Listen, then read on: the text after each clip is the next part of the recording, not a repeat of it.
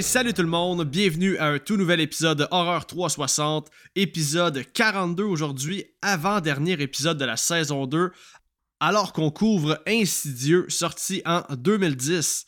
Un film que j'avais vraiment hâte de couvrir et c'est aussi un film qui m'a été demandé vraiment souvent par vous, les auditeurs. J'ai eu un gros plaisir à revisiter ce film-là avec mon invité, malgré que j'étais ultra brûlé lors de l'enregistrement. Vous allez voir, là. Euh, j'ai manqué un peu de vocabulaire, puis j'ai dû utiliser le mot efficace 50 fois minimum. On pourrait presque faire un jeu d'alcool puis prendre un shooter chaque fois que je dis le mot efficace, mais euh, ce serait pas une bonne idée parce que vous tomberiez sous mort avant la moitié de l'épisode. Sur un autre sujet, nous sommes maintenant en décembre, et qui dit décembre dit magasinage de Noël. Je veux donc vous faire un rappel que je vends de la merch. Donc, si vous êtes intéressé à vous offrir un cadeau ou tout simplement à offrir un cadeau à un autre fan du podcast, eh bien, c'est l'occasion parfaite parce qu'il me reste encore des chandails et des casquettes en masse. Petit rappel que je vends les chandails au coût de 30$ et les casquettes au coût de 40$. Mais là, si vous achetez un de chaque, j'offre un spécial à 60$ pour les deux items. C'est des chandails top qualité, confortables, qui vont pas être tout décrissés après deux lavages, je vous le dis. J'ai eu que de bons commentaires pour l'instant parmi ceux qui ont acheté de la merch. Donc, si vous avez envie de vous faire un beau cadeau ou de tout simplement encourager le podcast, vous avez simplement à communiquer avec moi via mes réseaux sociaux pour les commandes. Ça va me faire un grand plaisir de tout vous envoyer ça. Bon, maintenant que ça c'est dit, on va maintenant passer au confessionnal. Et là, cette semaine, je vous avais donné deux choix sur mes réseaux sociaux pour le film que je devais écouter en vue du confessionnal. Je vous ai donc proposé deux gros classiques de l'horreur que j'avais jamais encore vus, soit The Omen et Poltergeist. Et c'est par la marque de 25 votes contre 12 que Poltergeist a gagné. Donc, sans plus attendre, je vous invite à venir derrière les portes du confessionnal pour écouter ma confession.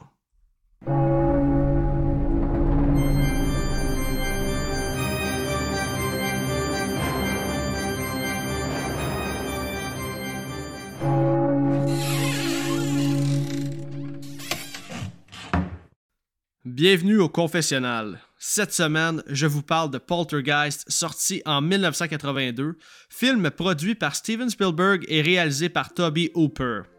Et là, je vous dis merci mille fois d'avoir voté pour ce film-là parce que mon Dieu que j'ai aimé mon écoute. Le seul point négatif étant la durée du film, parce que vous savez tous, mon petit cerveau a bien de la misère à rester concentré sur un film pendant deux heures, mais c'est le seul point négatif. Je vous drop rafale tous les points que j'ai aimés, il y en a quand même plusieurs, en commençant par la vibe des années 80. Je l'ai dit souvent, mais Asti que j'aurais aimé ça être un 80s kid. Tout semblait plus nice, plus easy going on ressent tellement l'identité de Spielberg dans le film. je trouve qu'il est bon pour, euh, faire sentir la nostalgie. chez sais à l'époque, c'était pas ça son but en 1982, mais ces films vieillissent tous bien, c'est ça que j'essaie de dire. Puis, euh, je sais pas, un film de Spielberg, ça se ressent quand tu l'écoutes, tu sens son identité dans le film. Puis bref, je l'ai vraiment ressenti dans Poltergeist. Puis de toute façon, avec lui et Toby Hooper aux commandes, là, on pouvait pas se tromper. Puis c'est clair que ce film-là allait devenir culte. J'ai capoté aussi sur les effets spéciaux qui tiennent encore la route 40 ans plus tard. Sérieusement, chapeau. Euh, j'ai pas regardé de making of rien, mais je comprends fuck all comment ils ont fait pour faire des effets aussi réalistes avec les moyens de 1982. C'est hallucinant. J'ai aussi complètement tombé sous le charme du casting de la famille, casting parfait. Euh, coup de cœur pour la mère et la petite Caroline particulièrement. Le père est tout aussi bon. Honnêtement, les personnages sont tous attachants. J'ai embarqué à la minute 1 du film, puis je me suis laissé emporter dans l'histoire. Il n'y a pas un personnage qui me gossé. Peut-être une en particulier, mais c'est pas tant le personnage. Peut-être plus sa voix, on va y revenir, vous allez comprendre. Et si on parle plus du côté scénario, j'ai tellement tripé enfin que euh, pour une fois, il n'y a pas le côté sceptique du père de famille qui refuse de croire tout ce qui est paranormal, puis qui va tout faire pour nier malgré les évidences. on voit souvent ça dans les films. Mais non, dans ce film-là, pas de niaisage parce qu'au tiers du film, tout le monde est au courant que quelque chose d'anormal se passe, puis au lieu d'être un contre les autres, ben, ils vont tous agir ensemble, puis ça, j'ai vraiment aimé ça. C'est aussi définitivement un film qui doit être présenté tôt à un kid dans son cheminement de cinéphile d'horreur. Oui, il y a certaines passes creepy, mais règle générale, je pense que c'est un bon film familial et euh, c'est un film que j'ai vraiment hâte de faire découvrir à mes gars. Maintenant, je veux qu'on passe à quelques scènes qui m'ont fait réagir, en commençant par le fait que dans ce film-là, là, le monde, ça fouille dans le frigidaire puis dans les armoires de la famille sans aucune gêne. Genre, le gars qui creuse la piscine puis qui se pique un petit snack au travers de la fenêtre en prenant une gorgée de café dans celui de la mère. Non, mais qu'est-ce que tu calisses là, toi? Qu'est-ce qu'il y a pas de lunch, gars-là? Ça me fait capoter. Oui, je l'ai ri, là, mais en même temps, c'était-tu vraiment de même des années 80? Tout le monde fouillait, puis il y en a pas de problème. Bref, je trouvais que c'était. C'était déplacé, disons. Euh, ou il y a même l'autre dos du paranormal hein, qui dit à un moment donné qu'il y a une petite fringale puis qu'il va aller se servir. Tu sais, je peux comprendre, si mettons, s'il avait pris une pomme ou une bâtonne, mais l'asti de il s'en va chercher un steak dans le frigo, en plus de manger un pilon de poulet, man. Je peux-tu vous dire que c'était mérité son hallucination quand il s'arrache sa propre face? By the way, euh, super beau practical de cette scène-là. -là, C'était vraiment inattendu. C'est pas mal le moment le plus gore du film. Ça sortait un peu de nulle part, mais j'ai vraiment apprécié au final. Ok, maintenant, euh, la voix de Tangina, hein, tu la femme qui va venir un peu à leur rescousse, c'est aussi la femme qui sonne comme si elle venait de prendre une puff d'un ballon d'hélium. C'est... Disons que, pour être poli, sa voix fait pas avec sa face pour Saint-Saëns. Par contre, son personnage, je l'ai trouvé bien, puis c'est un personnage qui est important au film, mais euh, j'ai resté surpris en tabarnak quand j'ai entendu sa voix de François Pérus, j'en revenais pas. Puis finalement, le fucking clown, j'en reviens pas, je comprends pas encore. Pourquoi des parents donneraient un petit clown de même à un kid? C'est quoi, ils veulent-tu l'empêcher d'avoir un sommeil de qualité pour le restant de ses jours, man? C'est. Trouve ça, encore une fois, complètement ridicule. Mais bon, c'est un film d'horreur, c'est les années 80, hein, on s'en calisse, il y en a pas de problème. Puis, parlant du clown, je peux vous dire que le jump scare euh, vers la fin du film, ça ne fonctionnait pas à peu près avec moi.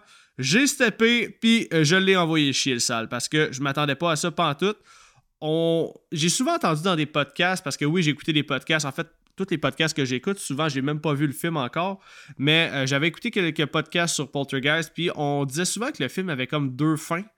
Puis, euh, parce que, tu sais, à un moment donné, la petite fille revient dans le monde, puis là, on pense que ça va bien finir avec un happy ending, mais non, la maison est encore hantée, puis là, c'est là qu'on a droit à la passe du clown. J'ai été surpris, comme probablement la plupart de tous les, spectateurs qui ont vu ce film-là pour la première fois. C'est juste que moi, comme vous savez, je vis en dessous d'une roche, donc je les découvre en 2023 au lieu des années 80-90. C'était un jumpscare très efficace. Puis, euh, ben, pour finir ça, je voudrais dire aussi que j'ai visionné l'épisode de la série documentaire de Cursed Film disponible sur Shudder. Euh, c'est une série qui va parler de tous les malheurs qui sont arrivés lors des tournages de certains films. Mais là, euh, cet épisode-là était sur le film Poltergeist et j'ai trouvé ça vraiment intéressant. Là. Je pourrais vous en parler pendant une heure de tout ce que j'ai entendu. Mais pour ceux que ça peut intéresser, c'est disponible sur Shudder, c'est assez troublant par moment, puis je vous le conseille fortement si vous aimez les behind the scenes, les fun facts. Puis ça, c'est quand même des bons fun facts là, qui seraient vraiment intéressants à dire si je faisais un épisode complet là-dessus. Tout ça pour dire que je donnerais un gros 8 sur 10 à Poltergeist pour l'empreinte historique qu'il a apporté au monde de l'horreur, pour euh, toutes les références qui ont été utilisées après ça dans d'autres films. Et là, je dis ça parce que euh, le film qu'on couvre aujourd'hui, Insidious, a été largement inspiré par Poltergeist. Euh, James Wan le dit lui-même dans les entrevues qu'il a fait suite à la promotion du film de Insidious.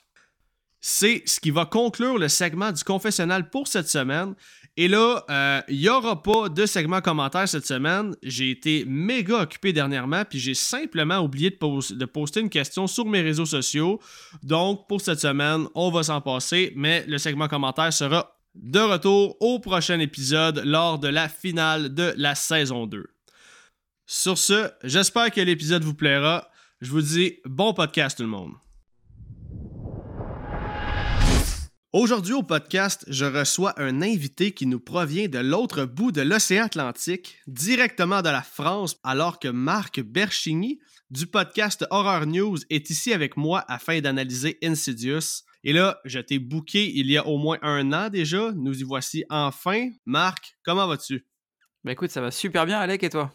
Ça va super bien, comme on se disait hors d'onde. Euh, beaucoup de fatigue, beaucoup de fatigue. Euh, je sens le, hype de la fin de saison du podcast qui arrive. Et là, euh, on est comme dans le dernier sprint. Puis je suis quand même très, très content d'avoir choisi Insidious là, pour mon avant-dernier épisode. Je sens que ça va être un très, très gros épisode.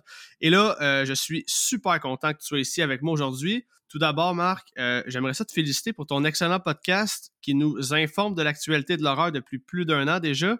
Et euh, en fait, c'est cool parce que tu as comme pris le relais parce que dans ma saison 1, euh, j'avais un segment qui s'appelait le segment. Euh, Manchette. Oui, le segment des manchettes, merci. Mon Dieu, j'avais oublié. Et c'est ça, je, fais, je, ne fais plus d'actualité du tout dans les épisodes. Par contre, dans ton, dans ton podcast, on peut suivre ça semaine après semaine. Et avant qu'on commence notre sujet principal, ben, j'ai deux questions pour toi. Tout d'abord, oui, c'est ça, on vient de le dire, tu fais de l'actualité dans ton podcast. Mais là, j'ai vu que tu commençais un tout nouveau format dans ton podcast alors que tu as commencé à recevoir des invités pour critiquer des films.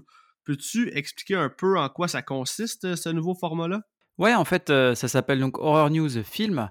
Et euh, l'objectif, c'est que euh, je choisis une personne que je vais inviter à venir me parler d'un film qui est important pour cette personne.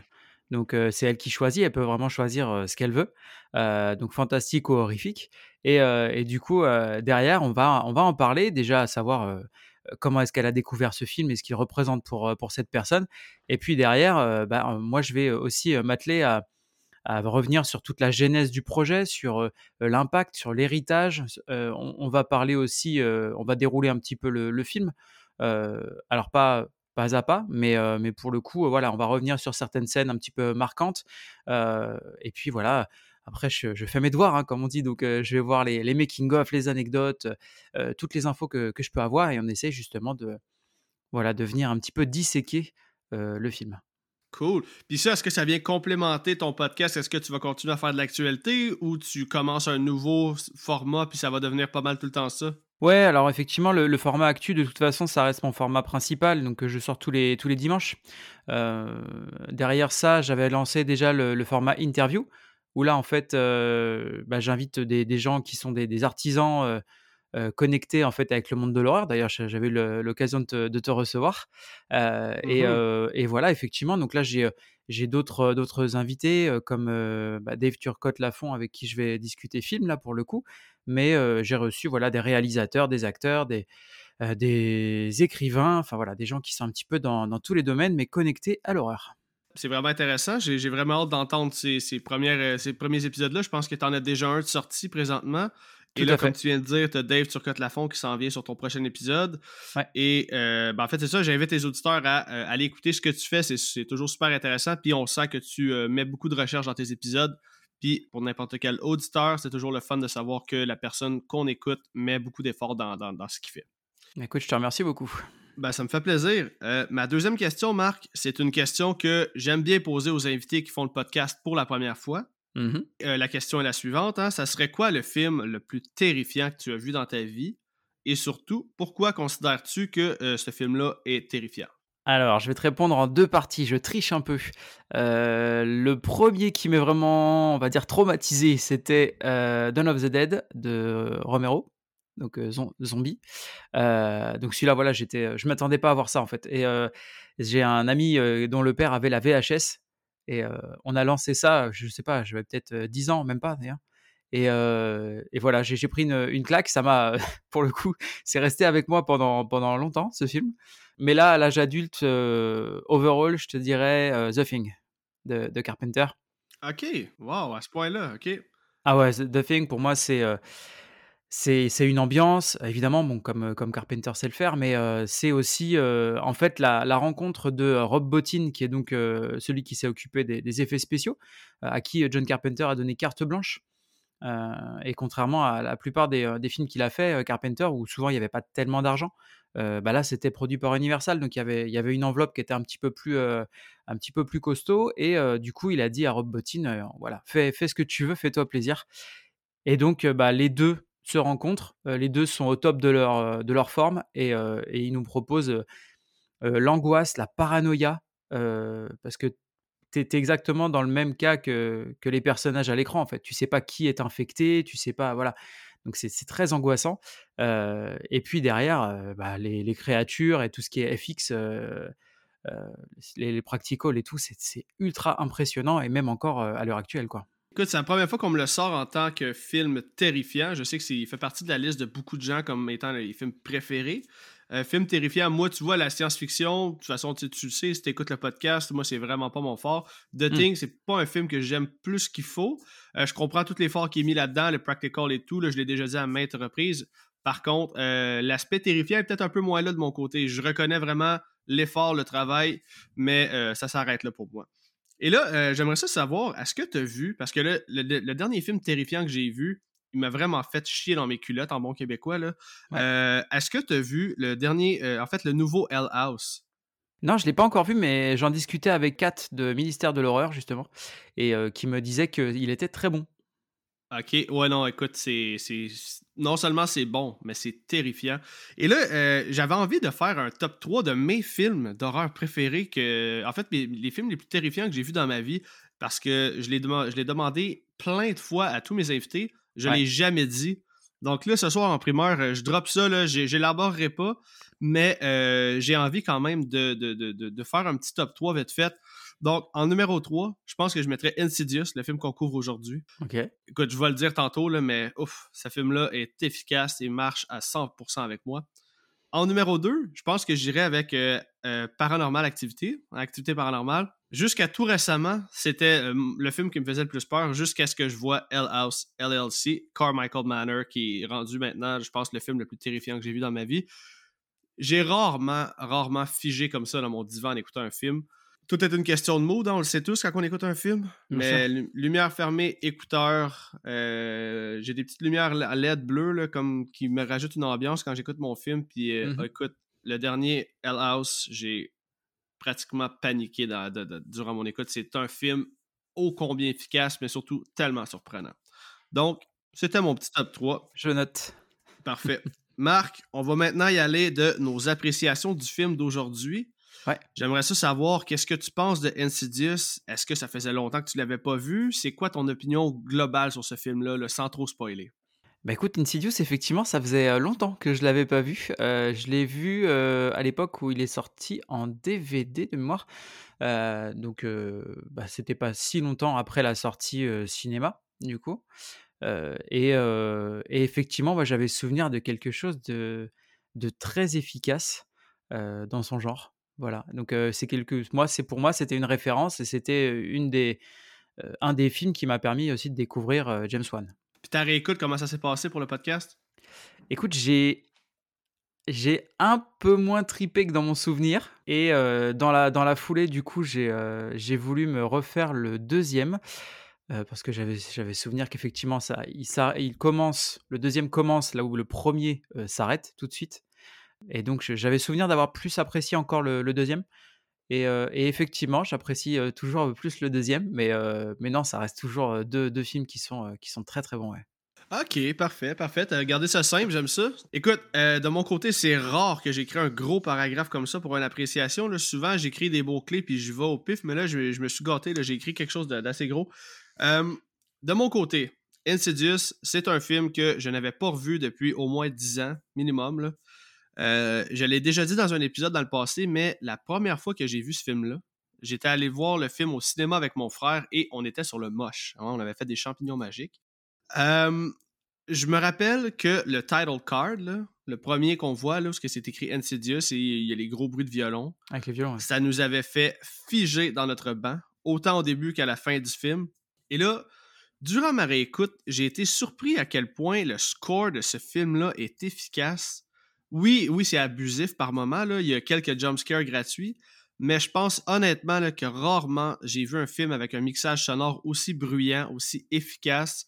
Chaque bruitage d'ambiance est une coche trop fort, mais je pense que c'est ce qui fait que le film est unique en son genre. Puis ce qui est cool aussi, c'est qu'on pense qu'on va regarder un film, en fait, un autre film de maison hantée, mais quand on connaît l'histoire, euh, que finalement, ben, c'est le petit gars qui est possédé, non la maison, le concept devient plus facile à digérer, puis on entre plus facilement dans l'histoire. Mais ce qui m'a le plus frappé, puis je pense que c'est peut-être pour ça que j'aime autant le film, c'est que j'ai eu un sentiment d'appartenance incroyable lors de mes deux écoutes en préparation pour l'épisode. Et là, je m'explique. Premièrement, leur situation familiale. Euh, Dalton me fait beaucoup penser à mon garçon de 4 ans, qui fait souvent des terreurs nocturnes.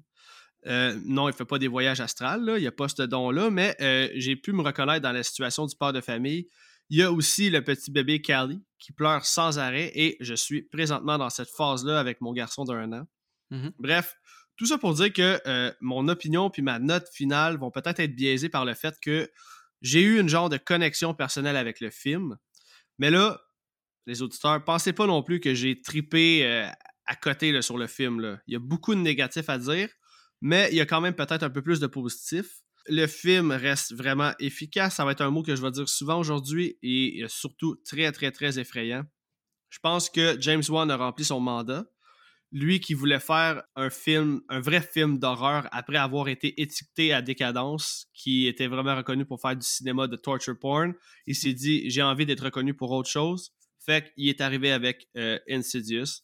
Puis je pense qu'il a fait une maudite bonne job. Puis euh, ce que je dois dire aussi, c'est que j'aurais vraiment aimé ça aujourd'hui qu'on parle des autres films de la franchise, mais j'ai seulement vu Insidious 2. J'ai jamais vu le 3, le 4, ni le dernier, le, de Red Door.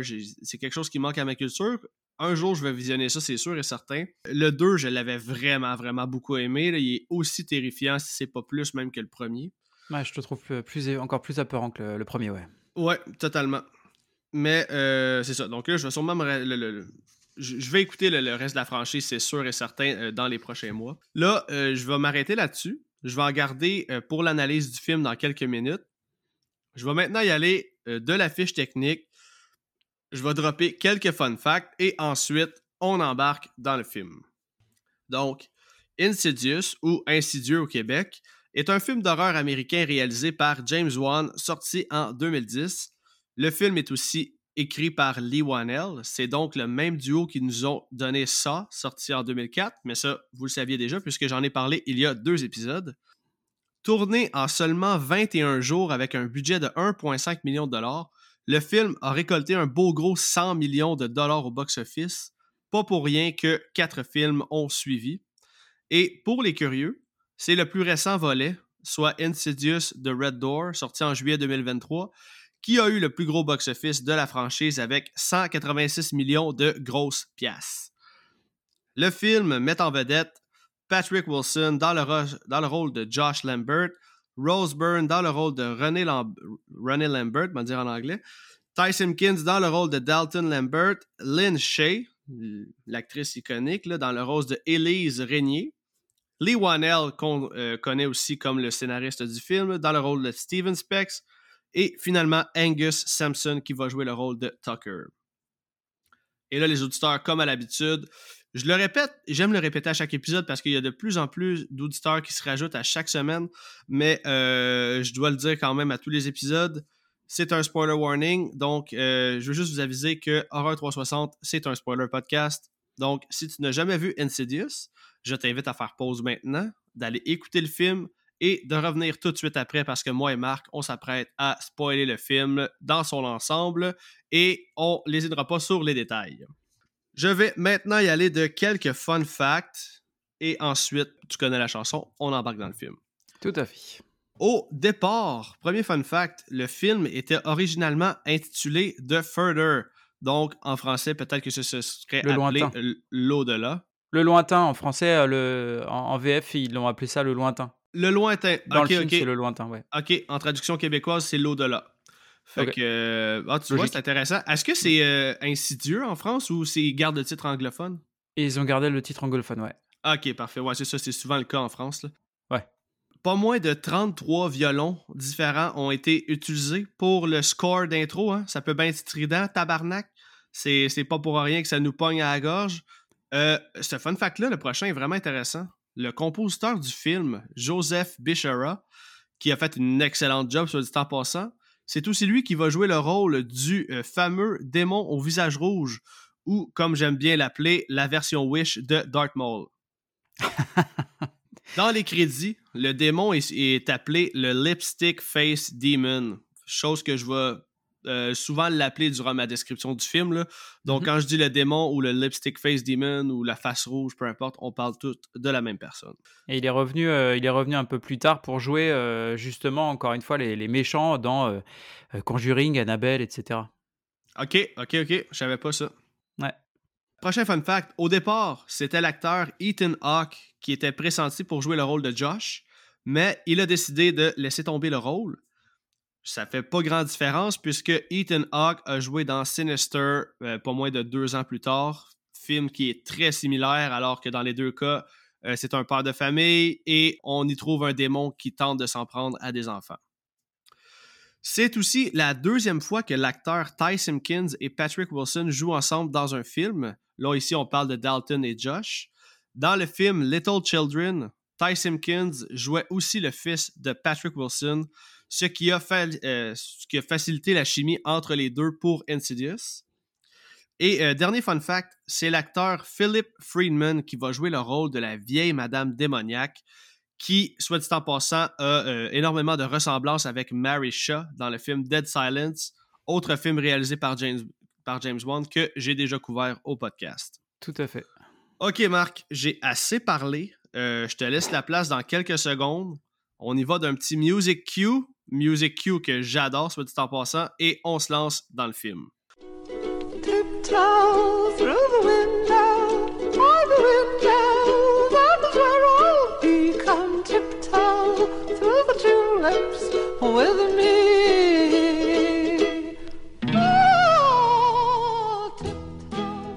Le film commence sur des images où on voit un jeune garçon couché dans un lit. La caméra va bouger et on va apercevoir une vieille dame ultra creepy.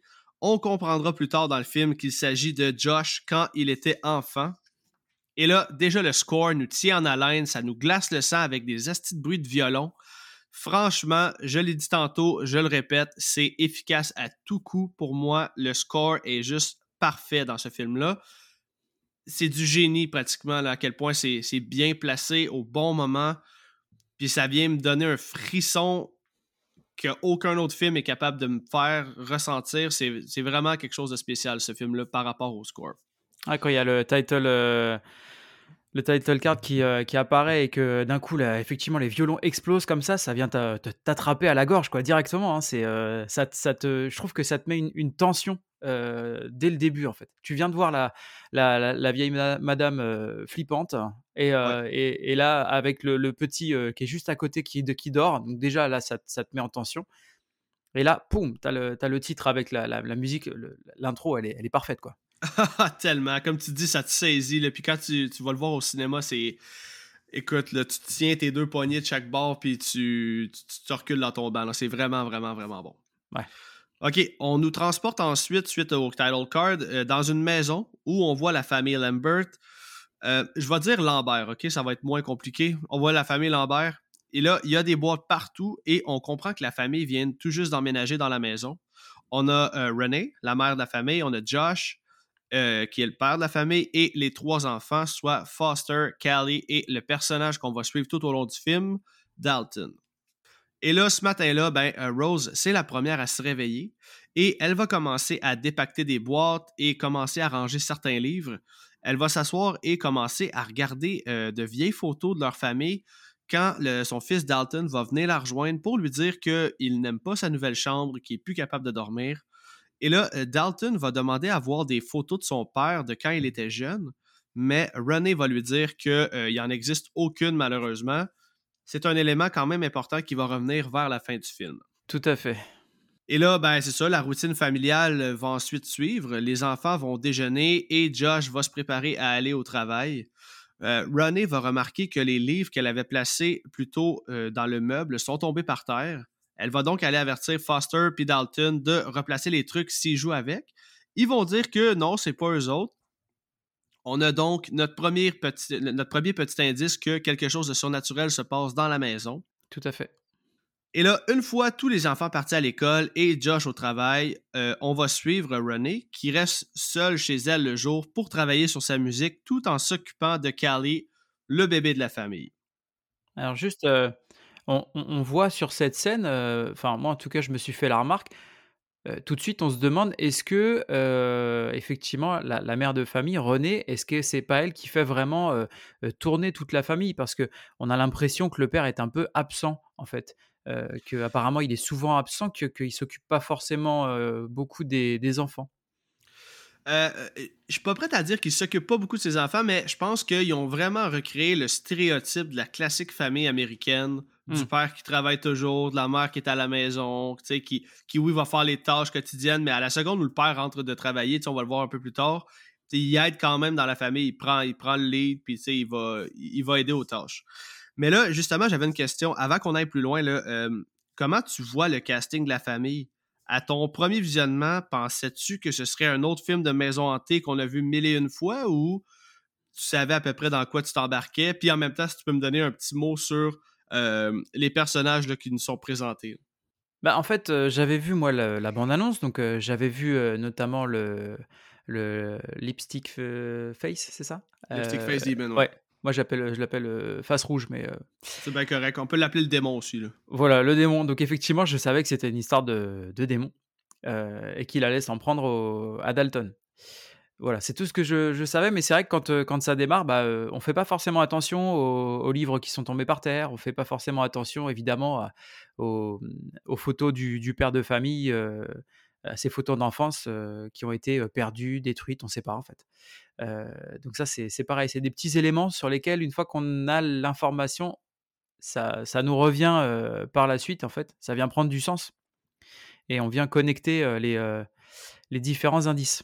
Au niveau du casting, heu, bah, moi je trouve que le casting est excellent. C'est la première fois que Patrick Wilson va travailler avec James Wan, heu et on sait qu'on par la suite, ils ont beaucoup travaillé ensemble, hein. C'est devenu son acteur, fétiche.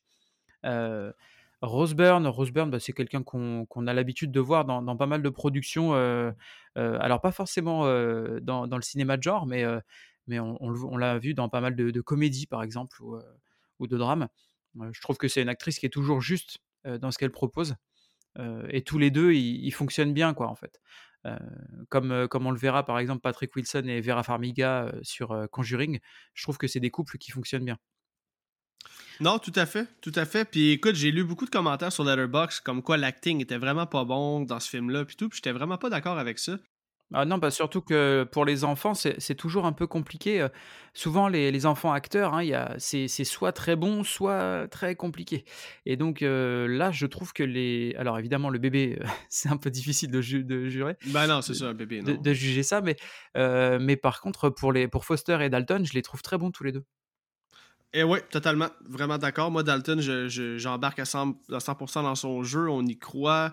Euh, c'est pas facile ce qu'on lui demande de faire là, durant le film. Oui, il est dans le coma le trois quarts du film, là, mais je veux dire, quand il a à interagir avec euh, les adultes, je trouve qu'il joue vraiment bien son rôle. Puis euh, généralement, c'est un, super bon acteur.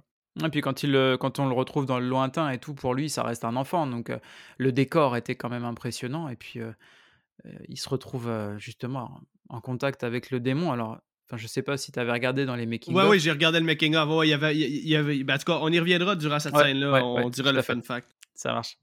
Bon, ben parfait. Donc, euh, si on poursuit, euh, bon, ben c'est ça, on est toujours avec euh, Renee, qui est seule avec Callie. Elle joue du piano, elle travaille sur ses chansons durant la sieste du bébé, mais elle va se faire interrompre par Callie qui va pleurer. Et là, elle va, entendre, elle va entendre des petits bruits étranges, mais rien de bien inquiétant pour l'instant. Et là, le soir même, Josh va revenir du travail, la vie de famille bat son plein. Et là, euh, quand je vous dis que je relate beaucoup avec le film, c'est surtout grâce à des scènes comme ça. Euh, D'ailleurs, James Wan était très heureux d'avoir Patrick Wilson sur le plateau. Il a dit que, comme lui n'avait pas d'enfant, euh, il savait pas exactement comment recréer l'ambiance d'une famille avec des jeunes enfants, mais comme Patrick Wilson est un père de famille dans la vraie vie, il l'a beaucoup aidé à recréer cette ambiance-là en lui donnant certains trucs qui ressemblent à la réalité, en fait, de tous les parents de jeunes enfants. Mmh Et euh, c'est ça, tu sais, même le parent du, du vrai, du- en fait, le vrai parent du bébé était sur le plateau, puis Patrick Wilson l'avait super bien avec le bébé, il le faisait toujours rire, malgré que c'est un bébé qui pleurait énormément comme de base, tu sais, comme tous les bébés finalement. là. Mhm. Mais euh, c'est ça. Donc James Wan était vraiment, vraiment heureux d'avoir euh, Patrick Wilson avec lui pour l'aider par rapport à ça. Euh, donc là, c'est ça. Euh, pendant que toute la famille est en bas, ben Dalton, lui, est en train de jouer en haut avec euh, ses, ses épées ou je sais pas trop. Il va entendre un bruit provenant du grenier. Mhm. Il va donc y aller seul. Alors, toujours une, toujours une bonne idée d'aller tout seul dans un grenier, hein, c'est la base. hein. Oui, man, moi, jamais, au grand jamais, quand j'étais kid, j'aurais été là tout seul, man. J'étais ben trop peureux, oublie ça, là. Encore aujourd'hui, je pense que j'aurais la chienne. Je, je monte encore les marches du sous-sol en courant, là, parce ce que, que je veux pas me faire attraper par euh, le, le- le- le fucking démon du sous-sol, là, qui veut toujours me grab les pieds, là. Im- Impossible, impossible. Je comprends, je comprends. Bref, euh, en voulant allumer la lumière dans le grenier, euh, Dalton va monter dans une échelle, mais va tomber et se frapper la tête contre le sol. En se réveillant, il va entendre un bruit et il va se mettre à hurler. Josh et René euh, vont aller à son secours et Josh va remarquer une grosse échymose sur sa tête. Finalement, plus de peur que de mal. Euh, ils vont le consoler et aller le porter au dodo pour la nuit. Ouais, c'est vrai que cette scène-là, elle est bien faite en plus parce que c'est euh, c'est vraiment apeurant. Tu vois euh, d'un coup Dalton qui se met à regarder comme ça quelque chose dans l'ombre et nous, on voit pas ce que c'est en fait. Et ça zoome, mais ça zoome sur rien techniquement. Nous, on voit pas. Et lui, d'un coup- d'un coup, on l'entend hurler et, euh, et du coup, c'est bah voilà, c'est ça te transit de, de peur. Tu te dis mais qu'est-ce qu'il a qu'est-ce qu'il a vu en fait? Parce que c'est- je trouve ça toujours plus apeurant d'imaginer quelque chose que, que, de le voir en fait. S'il nous avait montré quelque chose, ça aurait forcément fait moins peur. Là, je trouve ça très efficace parce que c'est l'imagination. Ce sera toujours pire de toute façon. Tout à fait. Puis encore une fois, tout est une question d'ambiance dans ce film-là. Tout vient ensemble. C'est la musique créée avec les. Tu sais, on en parle. Je l'ai pas vraiment noté, là, mais il y a des tellement beaux mouvements de caméra dans ce film-là. là. Il y a des il y a vraiment des belles prises de vue. Il sait comment amener la terreur. Il parle avec sa caméra. Je sais pas comment le décrire autrement, mais je trouve que la caméra parle beaucoup dans ce film-là. Puis c'est vraiment grâce à ces différentes prises de vue que ça rend souvent certaines scènes encore plus effrayantes. Euh, surtout vers la fin, là, je vais en parler tantôt, là, mais il y a un- comme quasiment un effet vertigo vers la fin du film là, qui est oh my god que ça rend le tout encore plus. euh, Ça vient de saisir, c'est complètement fou. Bah, c'est euh, c'est vrai que tous ces, ces plans de caméra comme ça, un peu, un peu virtuoses, c'est euh, c'est une des signatures de James Wan. hein. Il est très très Ouais. fort pour ça. Exactement, exactement. Donc là, euh, on se retrouve au lendemain matin. Ronnie va dire à Josh d'aller réveiller Dalton. Et là, Josh va tenter de le réveiller, mais Dalton ne réagira pas. Josh va comprendre que euh, quelque chose de grave se passe et ils vont donc l'amener à l'hôpital d'urgence. Le médecin va leur annoncer que lui, il comprend pas. Il dit il est dans le coma, mais les tests ne montrent rien d'anormal. Tous les scans sont beaux. Il va leur dire qu'il n'a jamais rien vu de tel. Et là, ça va couper. On va maintenant se retrouver trois mois plus tard. Dalton peut enfin rentrer chez lui, malgré qu'il est toujours dans un coma. Il va rester alité avec un soluté à côté de lui. La scène va changer et on va apercevoir René qui joue encore du piano. Elle va se faire interrompre euh, par des sons étranges provenant du moniteur pour bébé. Alors juste si je peux t'interrompre là, c'est à ce moment en fait quand on arrive et qu'il est dans le coma, donc trois mois plus tard, euh, que je me suis fait la remarque qu'il y avait une espèce de, de filtre. En fait, au niveau de la photographie, c'est très gris en fait.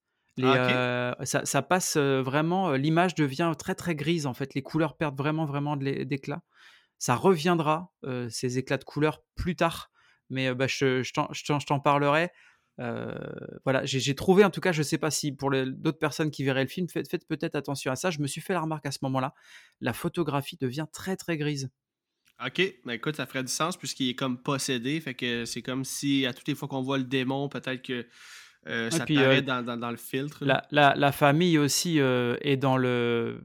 Pas, pas- pas encore dans le deuil, mais, mais euh, la famille est, est- est fortement touchée en fait, et donc ça pourrait peut-être exprimer ça aussi.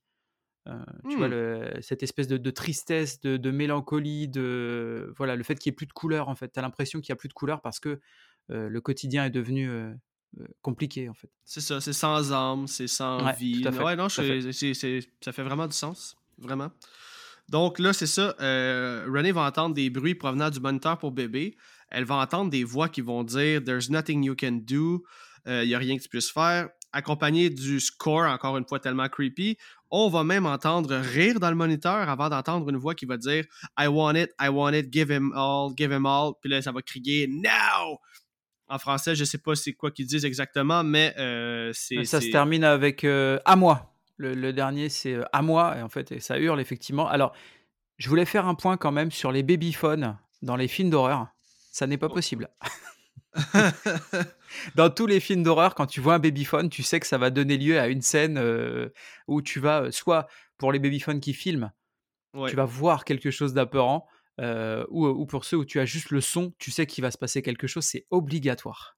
Ah ben oui, surtout dans un film comme ça, là, de possession d'esprit et Ah, tout. c'est sûr, c'est sûr. Mais je dois dire que c'est probablement la meilleure scène qui inclut un moniteur pour bébé de tous les films d'horreur que j'ai vus. là. Tu sais, De mémoire, j'en connais pas 50 exemples, mais euh, celui-là est très, très, très efficace. Parce que moi, si j'entendais une voix provenant du moniteur pour bébé qui n'est pas celle du- de mon bébé, tu peux être certain que je serais figé de peur. Ah Ben, c'est sûr que une crise j'irais, là. cardiaque. Ouais, Ah ben, ouais, la bien crise sûr. cardiaque direct. Oh, écoute, mais.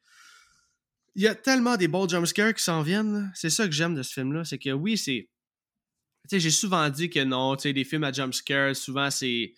C'est too much, puis ils vont trop euh, se baser là-dessus pour connaître leur succès. Mais Insidious, c'est tous de bons jumpscares. C'est. Ils sont tous travaillés. Bah, James Wan, il est très fort pour les jumpscares. Après, Ouais. moi, je suis, je suis pas fan de jumpscares, mais je trouve que lui, il sait les, les amener justement de façon à ce que ce soit pas trop euh, évident, Ouais. mais, mais que ça soit efficace. Au moment où il arrive, en fait, tu, même si tu t'y attends des fois un petit peu, tu le prends quand même, en fait, parce qu'il est. il- voilà, c'est le build-up, en fait, qui est très important, et lui, il sait très bien le faire. Totalement d'accord.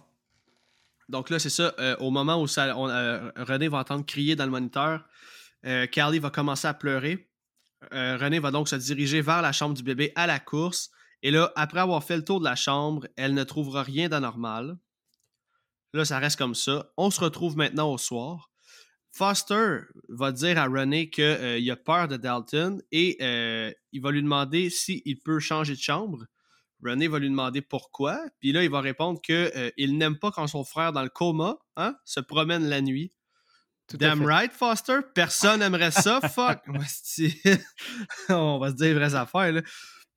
Euh, le soir même, durant la nuit, en fait, Foster va se réveiller et va observer Dalton qui est couché dans sa chambre. Il va aller fermer la porte de sa chambre et là, il va entendre un gros bruit provenir de la chambre de Dalton. Il va retourner se coucher en vitesse parce que Dieu sait qu'on est en sécurité la tête en découverte. Évidemment. Renée va quant à elle raconter qu'elle a entendu euh, les bruits dans le moniteur quand elle va se faire interrompre par un bruit de quelqu'un qui cogne à la porte. Josh va aller voir, va ouvrir la porte, mais il n'y aura personne. Et là, en refermant la porte, il va s'assurer de tout verrouiller et activer le système d'alarme. René va aller voir Carly qui pleurait dans sa chambre et on aura droit à un des plus gros jump scare qui m'a le plus fait figer dans mon divan ever, là, alors qu'on va apercevoir un homme caché derrière le genre de petit rideau qui couvre la bassinette du bébé. Mm. Esti que j'ai eu peur. No joke, là. J'ai fait pause. J'ai regardé autour de moi. Le monde va dire, mais c'est chuchote, mais je te jure, quand tu écoutes le film dans un mood idéal, que tu es toute Mhm. seule dans le noir Mhm. avec des écouteurs, le son assez fort, n'importe qui, je pense, aurait le frisson que j'ai eu, là. Ah mais c'est sûr et, en- et encore une fois, ce qui t'es pas sûr, enfin tu le vois mais sans le voir en fait. C'est c'est aussi ça qui fait peur, c'est que tu vois qu'il y a un visage, tu vois qu'il y a quelque chose et puis quelque chose qui a pas l'air sympathique en plus. Mais euh, mais encore une fois, vu que t'arrives pas exactement à le discerner, bah, c'est c'est en- encore une fois plus plus apeurant encore parce que voilà, tu, tu peux encore te faire des images dans ta tête, des trucs. Est-ce que c'est un démon? Est-ce qu'il a des cornes? Est-ce qu'il a des yeux euh, phosphorescents? Je ne sais pas, mais tu vois, il est il a un visage qui est vu qu'il est caché à moitié par le le- l'espèce de, de rideau là de, de drap, euh, en fait tu le vois pas bien. Tu, donc c'est et puis en plus il, il disparaît comme ça en fait, il s'évapore d'un Mhm. coup. Donc euh, c'est Ah ouais, puis pas juste ça, c'est que c'est ce que j'aime de James Wan, c'est qu'il arrête jamais. C'est comme t'as pas le temps de, de- de reprendre ton souffle. Là, on vient de vivre une situation stressante pendant que Josh est allé ouvrir la porte. Ok, parfait, y a rien. Là, on entend le bébé pleurer, fait qu'on se dit bon, ben regarde, ça va juste voir si c'est correct, mais jamais en mille ans tu vas te douter que tu vas voir une fucking face derrière le rideau. c'est clair. Honnêtement, là, je sais pas si toi t'as eu peur durant cette scène-là ou t'as fait le saut. Est-ce que t'es sensible aux jumpscares comme, comme lui, dans le fond, quand ils sont vraiment bien faits, les jumpscares? Est-ce que t'es es sensible ou à toutes les fois t'es comme Ah, c'est encore un jumpscare? Maintenant, de manière générale, euh, on est à une époque où la plupart des films ils fonctionnent beaucoup sur les jumpscares. Donc Quand il y en a un ou deux, ça va. Et encore une fois, il faut que ce soit bien fait, évidemment. Euh, mais quand le film, ça n'est que ça, voilà, là, là, au bout d'un moment, ça finit par me saouler un petit peu, quoi. Et là, par contre, non, je les trouve efficaces, mais encore une fois, parce qu'il euh, y a tout un build-up avant. Mhm. C'est ce que je disais, James Wan est très fort pour ça. Les build-up pour, leur- pour ses jumpscares à lui fonctionnent très bien. Puis non seulement ça, mais c'est toujours accompagné d'un gros bruit qui va alourdir la scène, qui va ajouter à l'effet de peur. Ouais, ça, c'est la base, euh, c'est les règles du jumpscare. Il te faut un, son euh, très fort d'un Ben, coup. euh, voilà. Oui, oui et non, parce que souvent, on- ça va être un gros silence. Tu sais, comme on. Tu sais, un close-up sur une porte que le personnage va ouvrir tranquillement, puis là, on Ouais. est comme, oh, qu'est-ce qui va se passer de l'autre bord de la porte? Souvent, à cette heure, c'est rendu des fake-out qu'on appelle, là. Elle va ouvrir la porte, il y aura rien. Ouais. Mais quand c'est un jumpscare comme ça, complètement inattendu, c'est. Je pense que c'est là le succès du jumpscare, en fait. Puis de se dire, euh, ok, non, je m'attendais pas à ça. là. Puis Insidious, C'est ça. ben, c'est ça sur toute la ligne. C'est pour ça que je te dis que quand même qu'il y en a 50 dans le film, je trouve qu'ils sont tous efficaces. Puis en fait, le plus gros jumpscare du film, que je vais dire bientôt, c'est Mhm. probablement lui que j'ai le moins aimé. Donc, D'accord. on s'en jasera tantôt quand je vais te le dire. Là. Je vais te dire Ouais. c'est de lui que je parlais. Mais c'est peut-être le jumpscare que j'ai trouvé le moins efficace. Disons avec celui que je viens de nommer, là, que c'est probablement le meilleur du film selon moi. là. Bref, on va poursuivre. Josh va arriver dans la chambre de Carly pour voir ce qui se passe, mais il va repartir aussi vite alors que le système d'alarme va se mettre à sonner. Et ce bruit-là, hein, ce bruit-là agressant, là, y a-tu le Ah don de nous mettre en état de panique instantanément? C'est assez fou. Puis encore une fois, on vient de vivre un jumpscare épeurant. Le système d'alarme part. Josh va redescendre pour apercevoir la porte qu'il venait tout juste de, de verrouiller, qui est grande ouverte. C'est ça, surtout, ouais. Oui, c'est ça. De quoi faire freaker n'importe qui. Là. Clair. Et euh, Josh va prendre un tisonnier et va commencer à faire le tour de la maison pour voir s'il n'y aurait pas un voleur ou quelqu'un. Avant tout ça, le Josh avait fermé le système d'alarme. Il va faire le tour avec son tisonnier et là, le système d'alarme va se redéclencher une deuxième fois.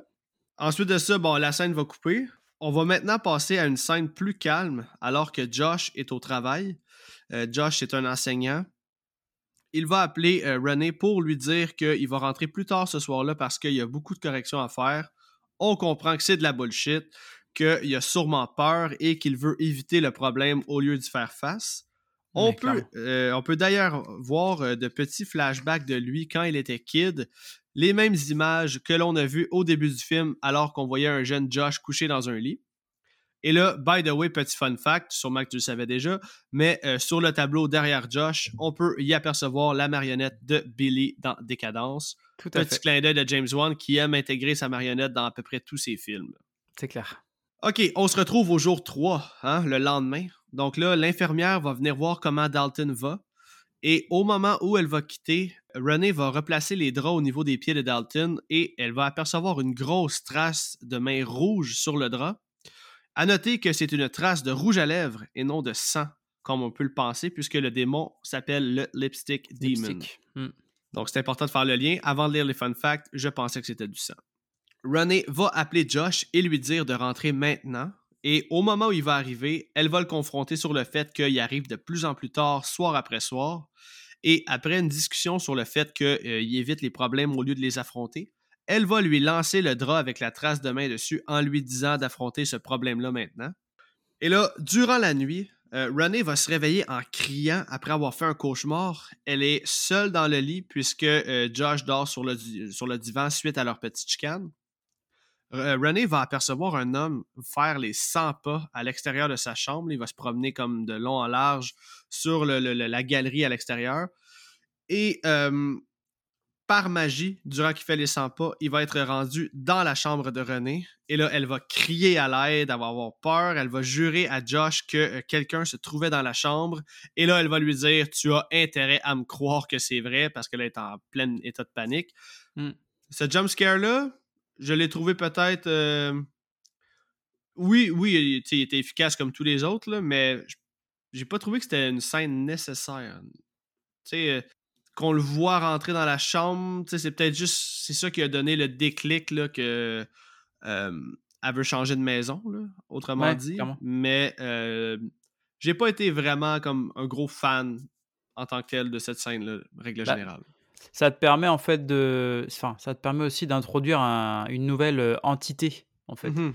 Une espèce de de de fantôme encore, bah, pareil avec un aspect qui est quand même assez, heu, assez apeurant et donc effectivement, en plus, il lui a là, il lui saute littéralement dessus. La plupart des des entités, qu'on voit, sont quand même moins agressifs que ça, mais alors lui, pour le coup, il lui saute directement dessus, quoi. Mhm, tout à fait. Puis là, ben, c'est ça, suite à tout ça, euh, ben, c'est là que René va supplier à Josh de déménager, chose qu'il va accepter. Ce que ce que dans la plupart des films, on s'est tous dit en regardant: «Mais moi, première nuit, je déménage» et bah, là, pour le coup, ils le font vraiment, ce qui arrive rarement dans les films d'horreur. Oui, oui, puis écoute, je- on, va y revenir dans pas long, mais on va changer de scène. La famille Lambert vont acheter, euh, vont avoir acheté une nouvelle maison. Hein. Eux autres sont pas pauvres pantoute, là, parce qu'ils changent de maison comme ils changent de chemise. En en en fait, ils emménagent, heu, chez la mère de Josh. Ah ouais? Ils emménagent chez la mère de Josh et c'est pour ça que les 2 garçons sont dans la l'ancienne chambre de leur, heu, père. Oh boy! J'ai jamais compris ça. Alors pour moi, pour moi, ils ont emménagé chez la mère de Josh et c'est pour ça que la mère de Josh est là. OK, parce qu'au début, elle dit Ah, OK, Eh, mais écoute, ça fait du sens. Ça fait du sens parce que on voit la première scène, dans le fond, euh, que sont en train de s'installer dans leur nouvelle maison. Puis là, René va dire à Lauren comme merci beaucoup de faire ça pour nous, mais je pensais qu'elle venait comme juste les aider à dépacter des boîtes, faire le ménage ou peu importe. Tu sais, quand on déménage, puis des gens viennent nous aider à, Bien sûr. À, à mettre la maison en ordre. là. Mais mon Dieu, j'ai jamais, jamais, jamais saisi. Est-ce que c'est dit dans le film? Je sais plus si alors du coup, vu que j'ai vu les 2, je sais plus si c'est dans celui-ci ou dans le 2. Ah, ok, ok, ok, ils vont le dire dans le 2. Ouais, où en fait, heu, le il y a une scène où, heu, Patrick Wilson dit aux aux garçons qu'ils dorment dans l'an l'ancienne chambre de papa et que, voilà et donc, heu Ah, ok. Ben dans ce cas-là, c'est sûrement dans le 2, parce que là, après avoir vu le film deux fois, vraiment comme dans un espace collé, j'ai aucun souvenir qu'ils ont dit ça, fait que ça ferait du sens que dans le 2, puisque le 2 est comme un Back to the Future, là, puisqu'ils vont comme... Il y a certaines scènes qu'on voit dans le 1, ouais, le le 2 explique beaucoup de choses qui se passent dans le premier en fait. Exactement. On, voit, on retourne dans, le- dans le premier film, là, autrement dit. là. Mm. Mais là, c'est ça que je voulais dire. Tu sais, moi, je me souviens qu'à mon premier visionnement en 2010, je trouvais ça cool qu'au tiers du film, on change de maison. Tu sais, ça nous laissait croire que on allait maintenant être en sécurité puisqu'on pensait tous que le réel problème était la maison. Bien Puis euh, je pense que c'est un angle vraiment intéressant que James Wan a utilisé ici. Ton opinion par rapport à ça, tu sais, tu l'as dit un peu tantôt, mais c'est-. Comment tu vois ça, toi, le fait qu'il change de maison? Bah et comme je dis, heu, la plupart des films d'horreur, tu sais, quand il se passe un truc dans la maison, tout le monde se dit tout le monde de sensé un peu, de normal, se dit: «Bah, moi je je reste pas, c'est pas possible. Je vais dormir à l'hôtel, je vais dormir chez des amis, je je je» voilà. Selon ce qui se passe, je peux même changer de pays éventuellement, mais non, non, là, c'est pour une fois, effectivement, ils le font vraiment, en fait. Alors que dans la plupart des films, ils vont ils vont trouver un moyen au niveau du scénario de, de de de ga de garder, en fait, les gens, enfermés, dans le lieu et et donc voilà, donc c'est ce qui est intéressant et d'ailleurs, on l'apprendra, heu, par la suite, toujours chez James Wan avec, heu, The Conjuring, mais heu, au final, c'est pas les les le c'est pas le lieu, là, en l'occurrence, qui est hanté, c'est les personnes. Mhm, totalement. James Wan est vraiment fort là-dessus. Mais bref, euh, en 2010, c'est sûr que j'avais pas un aussi gros bagage que présentement, mais j'étais vraiment surpris de voir que c'était quelque chose de possible. Puis je trouvais que c'était comme un- du renouveau, c'était innovateur de faire ça, puis vraiment j'embarquais. Puis encore aujourd'hui, en 2023, je trouve que c'est vraiment euh, super efficace. Ouais, ouais, c'est original, effectivement. Ok, donc là, c'est ça, comme j'ai dit, euh, ben, Lauren va venir aider euh, René à. En fait, là, c'est sa maison, c'est pas sa maison. Oui, c'est sa maison finalement. Mais bref, elle va venir donner un coup de main.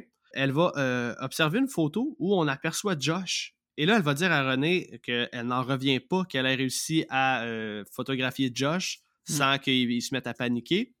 Chose qu'on va comprendre très bientôt. La prochaine scène est une scène assez creepy pour certains, vraiment nulle pour d'autres, et là, je m'explique. On va avoir un copier-coller de la scène du début, alors que René est seule à la maison. Elle se met de la musique sur un tourne avec euh, un, un vinyle dans un tourne-disque, là, peu importe, et Mhm. elle fait un peu de rangement. On peut d'ailleurs apercevoir un jeune garçon de dos lorsqu'elle va passer dans le corridor. Et là, elle va ensuite aller porter les poubelles dehors et la musique va soudainement arrêter. Et la fameuse chanson Tiptoe Through the Tulip de Tiny Tim va commencer à jouer. Et au moment où euh, Renée va regarder à l'intérieur, elle va apercevoir un jeune garçon danser devant le tourne-disque. Et euh, ce qui rend le tout effrayant, c'est que la scène se déroule en plein jour. Élément qui est censé être sécurisant dans un film d'horreur normalement. là. Bah, surtout qu'ils viennent de déménager, donc c'est à deux éléments. C'est en pleine Oui. journée et dans un no- autre lieu, en fait. C'est plus dans leur maison. Tout à fait. Puis là, ben, c'est ça, voyant ça, ben, René va retourner en dedans en vitesse. Euh, la musique va s'arrêter soudainement et on va voir le jeune garçon courir dans la maison en riant. René va se diriger vers la chambre de Foster. On va voir un cheval à bascule là, bouger toute seule. Mhm. Par la suite, la porte de la chambre va ouvrir toute seule et on va entendre le rire de l'enfant qui provient de la chambre de Dalton. En entrant dans la chambre de Dalton, René va apercevoir des souliers qui sortent d'une commode. Et là, en s'approchant, on se doute bien qu'il s'agira d'une simple paire de souliers et que personne se trouve dans le meuble. Eh bien non, un autre jump scare alors que l'enfant va sortir du meuble en courant. Et euh, petit fun fact ici, euh, l'enfant est en fait joué par un homme qui est simplement très petit et euh, drôlement fait aussi. Là, on dirait quasiment qu'il y a, je dirais pas un handicap, là, mais il est- est-ce que tu as vu les, les behind the scenes? Oui, oui, tout à fait. Tout à fait. Ok, c'est ça. C'est comme. C'est une personne de petite taille. Après, effectivement, il a une, une fois qu'il a la perruque et puis le costume, tu, tu jurerais que c'est un enfant. ouais. Ça, ça fait Ouais, c'est complètement mais- l'illusion. hein. Il est pas considéré comme un, un nain, là, si on veut, là, dire le, le vrai terme, là, parce que. Ouais, ouais, il- bien sûr. il est- en tout cas, il me semble qu'il est d'une certaine grandeur, mais que c'est ça. C'est James Wan, c'était vraiment important pour lui que ce soit euh, justement un adulte qui est tout simplement petit et non un vrai enfant. Il Mhm. trouvait que ça rendait là, la scène beaucoup plus creepy. Effectivement, c'est ça a quand même euh, bien fonctionné. Malgré que ce jump scare-là, c'est pas le meilleur du film. Non, non, non, pas tant. Je trouve, par contre, que la, la toute première fois où tu le vois de dos contre le mur, Hmm. là, c'est très efficace parce que pour le coup, la caméra, elle est en train de suivre euh, René qui fait sa vie normale dans sa maison. Elle est là, elle ramasse le linge pour aller faire sa lessive et tout ça. Elle range un peu les affaires. Et au détour d'une d'une pièce, elle passe à travers une pièce. Donc la caméra la suit tout ce temps-là. Et d'un coup, elle passe à travers une pièce. Et là, tu te dis, attends, j'ai j'ai vu quelqu'un là, non? Et elle, elle y fait pas, elle y fait pas attention. C'est ça qui est terrible en fait. C'est que toi, tu as le doute. Donc t- déjà, ça te fait un peu froid dans le dos. Mais elle, elle passe tout droit. Et tu as envie de lui crier, mais non, non, attends, attends, reviens, Ah, reviens. Il y a quelque vrai. chose dans la salle. euh, c'est voilà. Donc euh, toi, tu as déjà une information que elle, elle n'a pas vue, mais tu même pas sûr de l'avoir vue. C'est vrai, puis euh, non seulement ça, mais je trouve que euh, là, on a comme droit à un plan séquence. Là, dans le fond, là, la caméra euh, va fait, suivre le personnage de René sans coupure.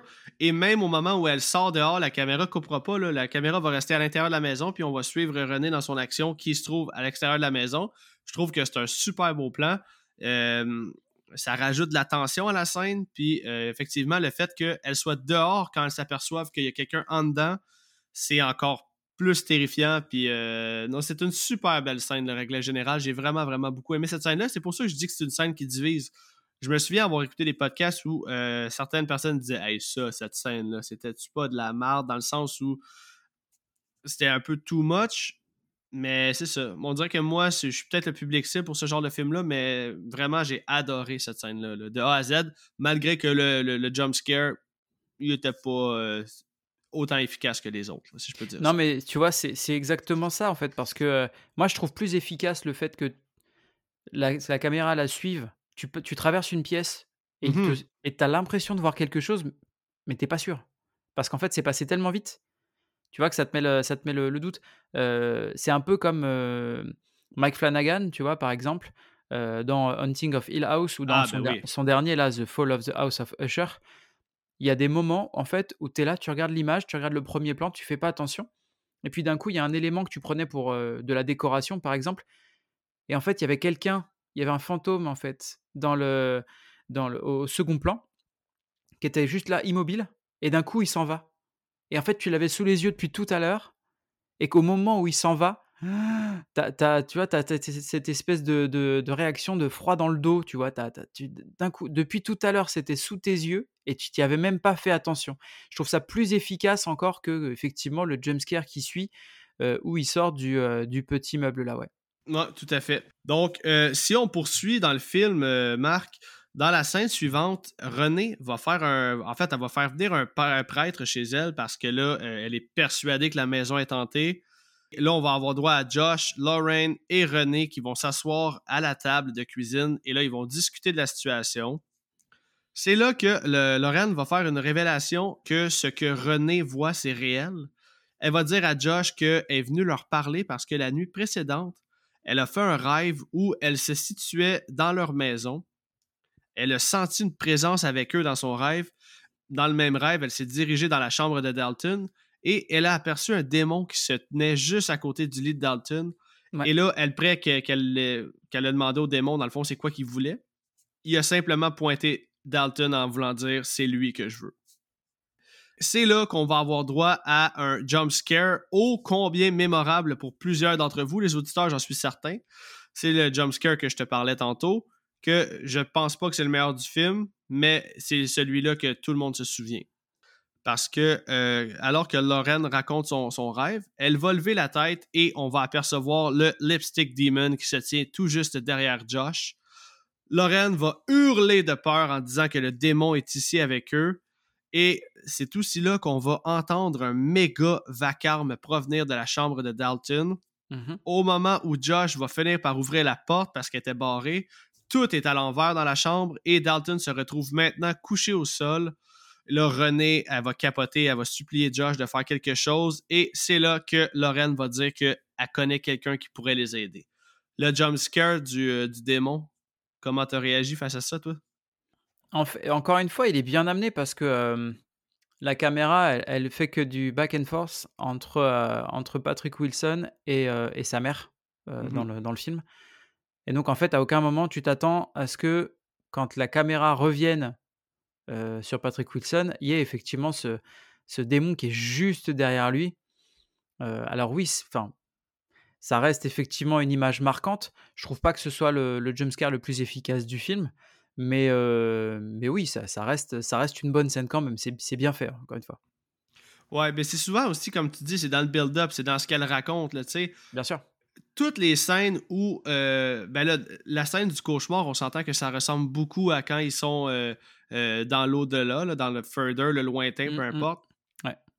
L'ambiance cauchemardesque. Je je peux même pas comprendre comment il a bien amené ça, transposé ça dans un film.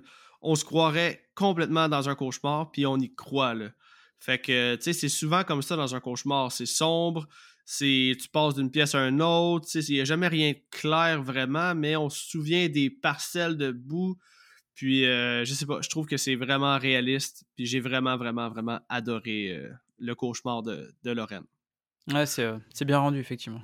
Ok, là, ensuite de ça, c'est une scène hein, que j'ai surnommée le Comic Relief, parce que suite à ce que Lorraine dit qu'elle connaît quelqu'un qui pourrait les aider, on va voir euh, deux bozos euh, venir à la maison des Lambert pour leur venir en aide. Ils sont en quelque sorte des inspecteurs du paranormal.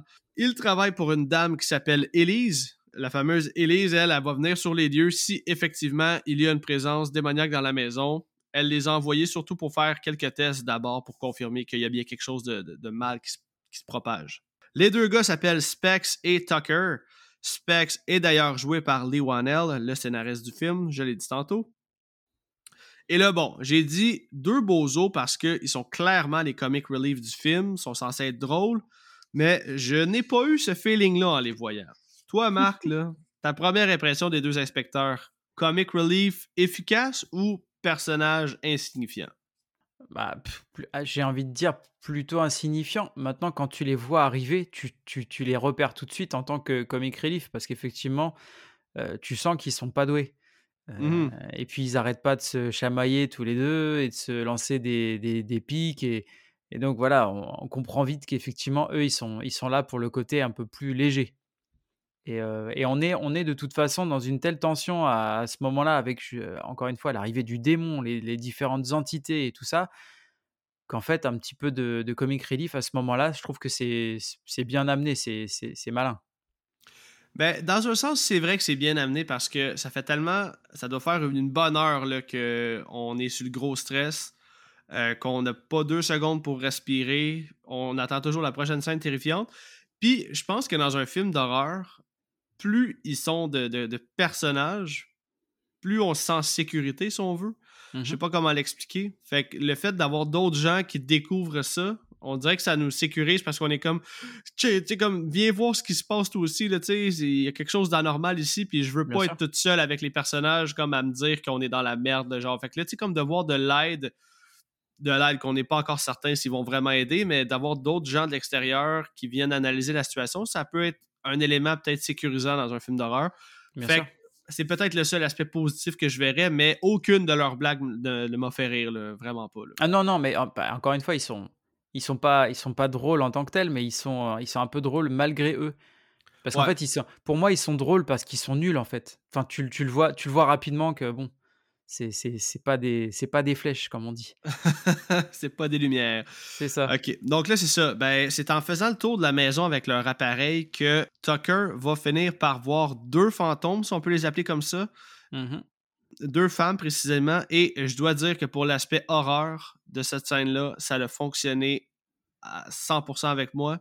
Ouais, moi aussi. la scène où on voit comme pas un stop motion, mais tu sais, ils font comme un sourire creepy. Euh, on les voit en deux plans saccadés. C'est ça. Un plan où ils font aucune expression faciale, puis comme point une seconde après, on les voit sourire, accompagné d'un score, encore une fois, tellement puissant, fort. C'est ça, le mixage sonore est tellement. On Le point. bruitage est tellement mixé fort comparé au reste des, dia- des restes des dialogues. C'est c'est- ben, c'est peut-être pour ça que c'est efficace. C'est Chris, ils nous mettent un bruit strident dans les oreilles. C'est Ah sûr non, qu'on va puis se même taper, là. les, même les, les deux, les deux fantômes là, qui d'un coup effectivement ont ce sourire, Ouais, mais ce sourire qui, qui n'a rien de, de sympa. Tu sais, normalement un sourire c'est censé te rassurer, mais là, là le sourire il fait, il fait juste peur en fait. Ah, totalement, totalement. Je suis content que tu le même avis que moi parce que c'est peut-être la. Oui. La scène où on a vu le, le, le, le- gars derrière le rideau là, dans la chambre du Mm. bébé. Puis cette scène-là. Puis il y a une autre scène vers la fin du film qui est probablement la scène la plus effrayante du film selon moi. Là. Ouais, ça serait pas mal mon top 3 des moments les plus effrayants. J'ai vraiment hâte qu'on raconte la- l'autre scène qui m'a complètement glacé le sang. Ouais.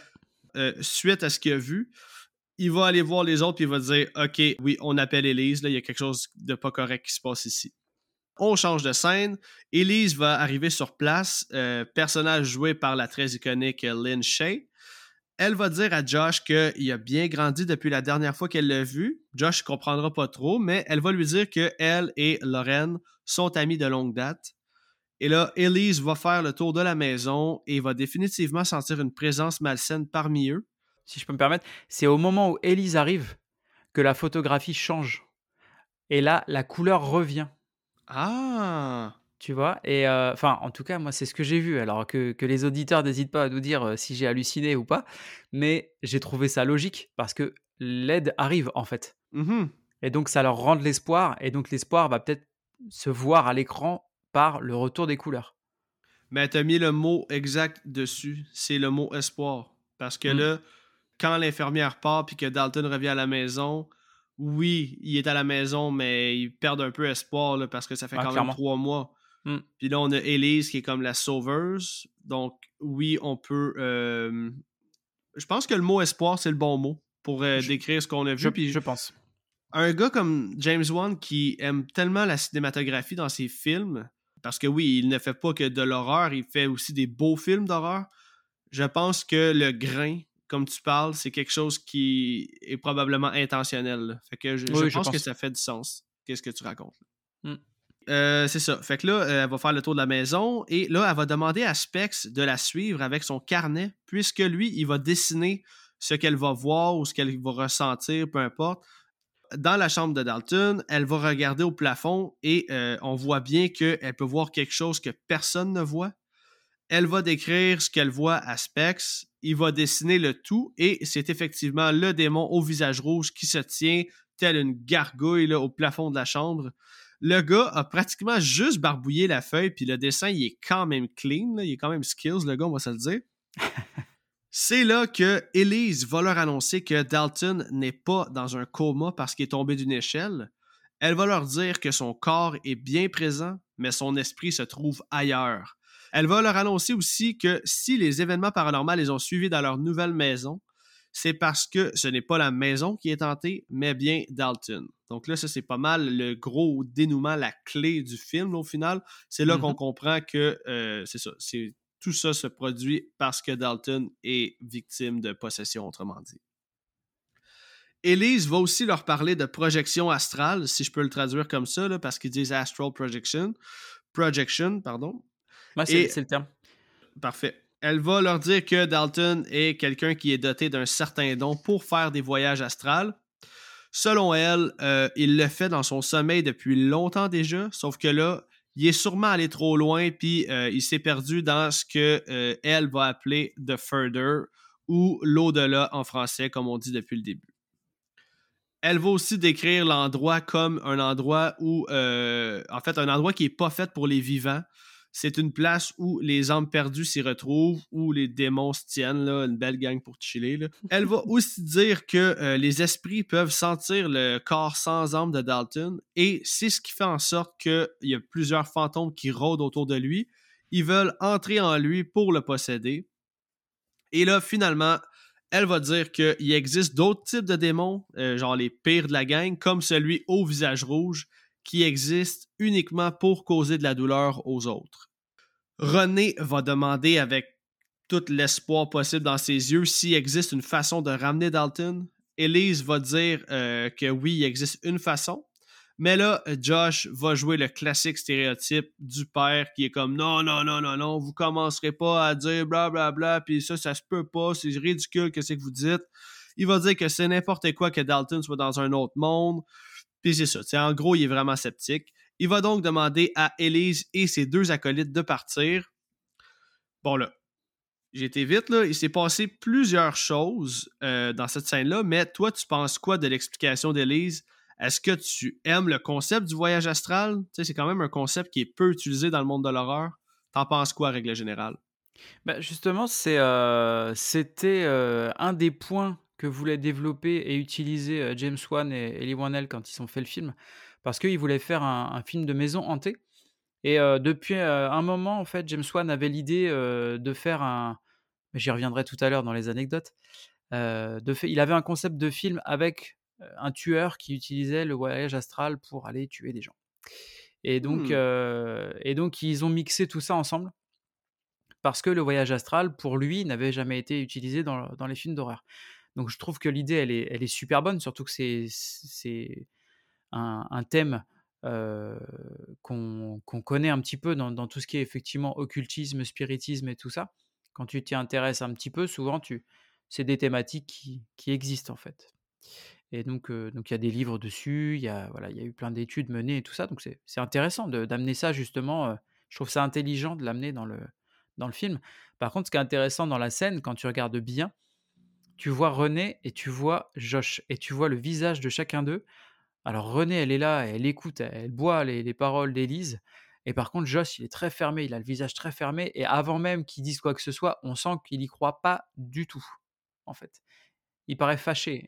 Ben écoute, soit qu'il ne croit pas du tout, ou que inconsciemment, ça lui rappelle des souvenirs, puis peut-être qu'il y a comme un blocage automatique qui se fait par rapport à ça parce qu'il a déjà vécu cette situation-là. C'est pour ça d'ailleurs qu'il il a toujours refusé de se faire prendre en photo parce que c'est comme un mécanisme de défense de son enfance. Fait que peut-être que euh, toute cette explication-là, lui, c'est comme son cerveau, il a un blocage mental puis qui est comme non, non, j'embarque pas là-dedans, malgré Ça- qu'il se rappelle pas de ça. Ça viendrait de l'hypnose. Ça viendrait Oui. de la séance d'hypnose que lui a fait faire euh, Elise. ouais. Exact, exact. Puis là, tu me fais penser tantôt parce que euh, je sais que dans la création de euh, Insidious, durant le tournage, Mm. James Wan préparait The Conjuring au moment de tourner. Puis j'ai lu aussi que Insidious était un peu son brouillon pour The Conjuring parce que tout le long du tournage, il préparait dans sa tête comment il allait faire The Conjuring, puis il laissait ça comme grandir dans ses idées, puis au final, euh, ben c'est ça, comme trois ans plus tard, il est sorti de Conjuring. Donc, euh, je trouve ça vraiment intéressant de savoir que durant qu'il tournait Insidious, il prenait quand même le temps de penser à son scénario, qu'est-ce qu'il allait euh, faire pour The Conjuring, puis on connaît le succès que ça a eu là, au final de Conjuring, là, qui est probablement son film le plus rentable après Décadence, peut-être. Mhm. Encore là, j'ai pas, j'ai pas les chiffres, là, mais ça doit être quelque chose d'assez similaire en termes de, de, de, de profit, de revenus. Ok, qu'est-ce que je pourrais dire d'autre? Dans la scène suivante, suite à ce que euh, Josh a dit à Elise et ses deux acolytes de partir, on va apercevoir Josh au chevet de Dalton qui va lui demander, euh, genre, il va dire T'es où Tu sais, il va dire Donne-moi au moins un signe que tu m'entends, s'il te plaît. Mhm. Et au même moment, il y a un dessin qui va tomber du mur de la chambre de Dalton. Josh va regarder tous les dessins que Dalton a fait qui sont accrochés au mur. Et là, il va se mettre à pleurer et se rendre compte qu'il doit vraiment tout essayer pour le revoir. C'est alors qu'il va dire à René que c'est beau, regarde, OK, on va l'essayer. Puis euh, ils vont rappeler Elise parce qu'ils doivent au moins euh, lui donner une chance de, de se faire valoir, autrement dit. Ouais, puis tout était dans les dessins, en fait, tout est expliqué. Oui, c'est ce que. Depuis le début du film, tu les vois un petit peu les dessins, mais tu fais pas attention parce que c'est une chambre d'enfant, donc euh, Ouais. c'est normal qu'il y ait des dessins. Mais en fait, quand tu le vois en super-héros, Dalton, sur ses dessins où il est en train de voler dans la nuit, etc., enfin, tous ces trucs-là, en fait, c'est pareil. Il y, y a un dessin où il y a marqué je, La nuit dernière, je me suis vu dormir, Ouais. j'étais j'étais au-dessus de mon corps, un truc comme ça. Et, et tout ça, en fait, depuis le début du film, on l'a vu, mais, mais sans le voir. Exact. C'est ça. Mais c'est c'est vrai ça que j'allais dire. Dans le fond, tu sais, c'est marqué euh, Last night I saw myself euh, when I was sleeping, quelque chose du genre. Puis tu sais, ses parents se sont jamais posé de questions par rapport à ça. Puis bref, ça m'a quand même fait rire, mais euh, c'est le classique des personnages sceptiques. là. Puis en même temps, tu as raison, ça reste une chambre d'enfants. Les enfants ont une imagination fertile. Donc, ce qu'ils vont écrire, tu le prends-tu vraiment au sérieux à chaque fois qu'ils vont écrire quelque chose? Je ne pense pas. Mais c'est cool que l'explication nous soit donnée un peu plus tard.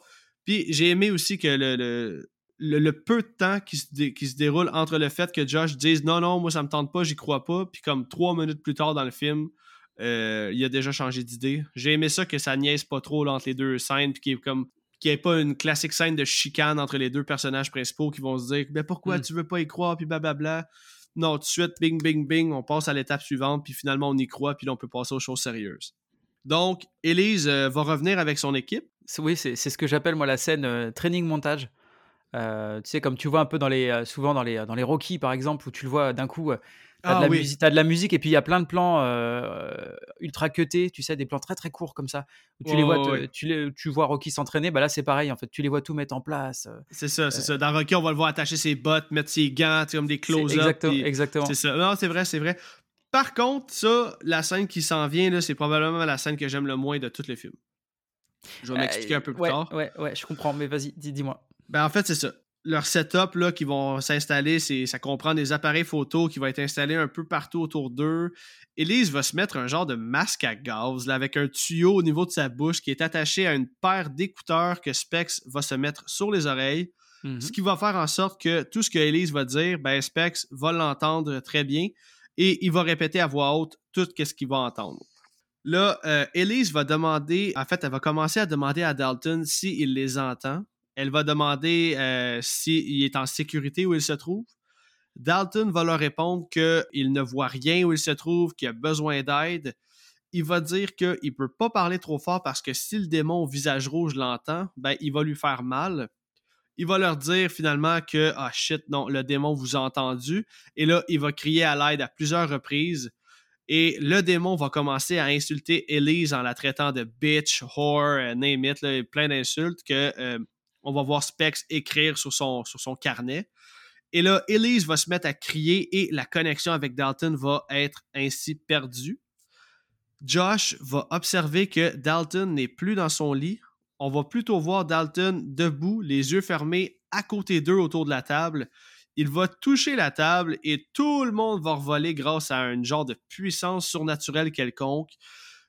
Vous pouvez commencer à sentir dans le ton de ma voix là, que j'étais un peu dépassé par cette scène-là. là. Je trouve que c'est un peu n'importe quoi. C'est ouais, c'est la scène euh, shit euh, hit the. Exactement. Là, on va apercevoir les différents fantômes se promener parmi eux dans la pièce. L'un d'eux euh, va même agripper René avant de la licher. Et là, Elise va agripper Dalton par la tête en hurlant au démon de quitter son corps. Finalement, euh, ils vont rallumer les lumières et tout va se calmer en quelques secondes. Puis là, Marc, je veux ton avis sur cette scène-là. Moi, j'aime mieux le dire tout de suite. Là. Je l'ai déjà dit en fait, mais c'est la scène que j'aime le moins de tout le film. C'est l'aspect surnaturel, le masque à gaz pour communiquer. C'est de la grosse bullshit, j'y crois pas, pas en tout. Le fait que Dalton ait ses pouvoirs, ça a comme pas rapport avec tout ce qu'on on nous a présenté dans le film jusqu'à maintenant. Qu'il y a une force surnaturelle, ça vient d'où ça? Pourquoi il toucherait à la table et tout le monde leur volerait? Depuis tantôt, on parle qu'il est perdu dans une autre dimension, si on veut, dans un autre monde parallèle. Je trouve que c'est vraiment n'importe quoi. Je, je- je veux savoir le jeu que tu m'éclaires là-dessus. C'est-tu moi qui capote ou c'est vraiment. euh, ça n'a pas lieu d'être cette scène-là? C'est comme mal exécuté. En fait, euh, déjà, le, le premier truc, effectivement, c'est le, le casque de. l'espèce de masque à gaz, comme tu disais, euh, Oui. d'Élise. Ça, pour moi, euh, c'est, ce qu'on appelle un casque de, de privation sensorielle, en fait. Euh, tu vois, ça te coupe un peu du monde environnant et, et ça te permet, et ça te permet de te concentrer un peu plus et de te connecter peut-être un peu plus. Et elle qui est médium, ça, ça, paraîtrait, ça paraîtrait logique. Bon, après, le fait qu'il y ait l'espèce de tube qui aille dans les oreilles de l'autre, bon, là, par contre, ça, c'est autre chose. Mais, mais le, le masque en lui-même, je comprends, à la limite, je comprends l'utilité. Par contre, effectivement, comme je disais, là, pour moi, c'est vraiment la scène euh, shit, hit the fans. C'est-à-dire que euh, d'un coup, Dalton est possédé, euh, il y a des entités qui débarquent de partout, il y a des, ça part en, en bagarre un peu générale. On comprend pourquoi Dalton, d'un coup, a des pouvoirs. C'est parce qu'il y a le, le démon qui a réussi à prendre possession de son corps un court instant. Et quand les appareils photo prennent des photos, tu sais, ils déclenchent automatiquement. Euh, on voit en fait le, le démon qui, euh, je sais pas s'il tient euh, Dalton en fait et qu'il le fait bouger. euh, tu le vois sur une des photos? Tu le vois sur les photos? Ah oui, c'est vrai, c'est vrai, on le voit un peu plus tard. Ouais, ouais, ouais. Voilà. Et donc ça, en fait, ça, ça expliquerait euh, Dalton qui d'un coup euh, se met à avoir des pouvoirs, etc. Quoi. Ok. Ouais, j'avoue que c'est. Ouais, j'ai- pas pensé au... qu'on voyait le, le démon rouge, mais bref. Ah, je sais pas. J'ai bien de la misère avec cette scène-là. là. Après, que ça... elle est pas apeurante. C'est pas une scène apeurante. C'est une scène où tu te dis, wow, qu'est-ce qui se passe Tu vois, c'est euh, d'un coup, il se passe énormément de choses en très peu de temps. Euh, donc c'est c'est plus ça. Non, c'est ça. Puis là, ce que je vais te dire, ça va faire un peu Back to the Future, là, parce qu'au moment où on enregistre, j'ai pas encore enregistré mon segment du confessionnal, Ouais. mais ça risque fort probablement d'être le film Poltergeist qui va remporter. Et Ouais. euh, je sais que cette scène-là est un gros, une grosse référence, un gros clin d'œil à Poltergeist. Puis je sais qu'il y a plusieurs clins d'œil à Poltergeist euh, dans Insidious. Je l'ai pas vu encore, fait que je peux pas vraiment relate puis dire ben oui, tu sais, c'est ça dans Poltergeist. Genre, plus tard, on va voir les, euh, les deux inspecteurs. Il y en a un qui se met deux steaks sur les oreilles. Là. Euh, Semble-t-il que ça, c'est un clin d'œil direct à, à Poltergeist. Mais là, pour les auditeurs qui écoutent l'épisode, je vais déjà en avoir parlé au moment où je dis ça. Fait que là, c'est comme si je faisais un, un pas un Insidious, mais un Inception, Back to the Future. Bref. Tout à fait. Ouais, bref, c'est ça. Fait que, euh, tu- Horreur 360, euh, un podcast méta.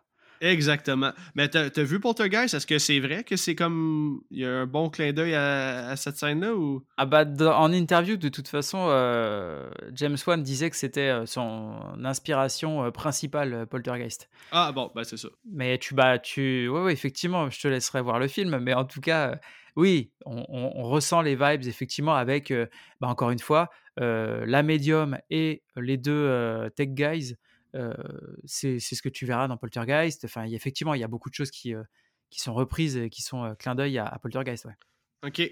OK, on va changer de scène. Le soir même, suite euh, après la session, si on peut l'appeler comme ça, euh, Lorraine va venir les rejoindre après que Elise l'ait appelé. Et là, Elise va dire à Josh qu'il y a quelque chose qu'elle doit lui dire. C'est là qu'on va apprendre que Lorraine connaît Elise parce qu'elle a dû avoir recours à ses services dans le passé. Elle a dû l'appeler en fait parce que Josh est aussi quelqu'un doté de la capacité de faire des voyages astrales. Là, je dis des voyages astrales depuis le début de l'épisode. J'espère que c'est pas des voyages astraux. Si c'est le cas, je suis désolé. euh, on va continuer de dire des voyages astrales. On apprend que dans son enfance, il faisait toujours des terrains nocturnes et il voyait toujours une vieille femme qui venait lui rendre visite la nuit. C'est là que Lorraine va lui dire qu'elle était sceptique elle aussi jusqu'au jour où elle, euh, elle a vu la vieille dame. Et c'est là que Lorraine va donner une boîte qui contient de vieilles photos de Josh de quand il était enfant. Et sur chaque photo, on peut y apercevoir la vieille dame dans le background de chacune des photos. On comprend maintenant pourquoi Josh n'a jamais eu de photos de lui quand il était jeune.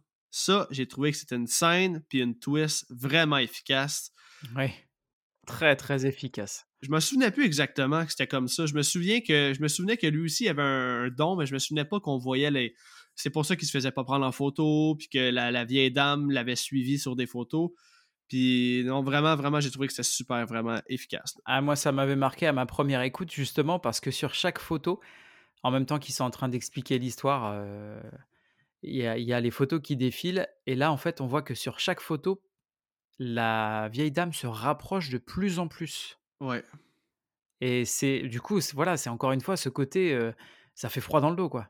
Mhm. tu t'imagines, je sais pas, avec les photos de ton enfant et puis, en fait, à chaque fois que tu regardes les photos, bah, d'un coup, tu une tu tu vois une vieille dame et puis, plus le temps passe et plus elle se rapproche de lui. C'est voilà, c'est glaçant, c'est glaçant. Comme je l'ai dit dans plusieurs épisodes, là, ça c'est un cas de je prends les photos, je colle ça d'une boîte, puis on met ça en feu, on n'en va plus. Ah, c'est clair. Elise va dire à Josh que euh, la seule façon de ramener Dalton, c'est que lui se rende dans l'au-delà parce qu'il en a la capacité. Mais elle va aussi dire que euh, il doit être très prudent euh, lorsqu'il va être de l'autre côté, là, parce que si les démons découvrent qu'il n'est pas des leurs, ils feront la même chose qu'à Dalton, puis ils vont vouloir le posséder, en fait, posséder son corps physique. Hmm. Il va donc s'asseoir sur le divan. Élise va partir un métronome. Un métronome, c'est un petit, un petit instrument qui fait tic-tac, tic-tac.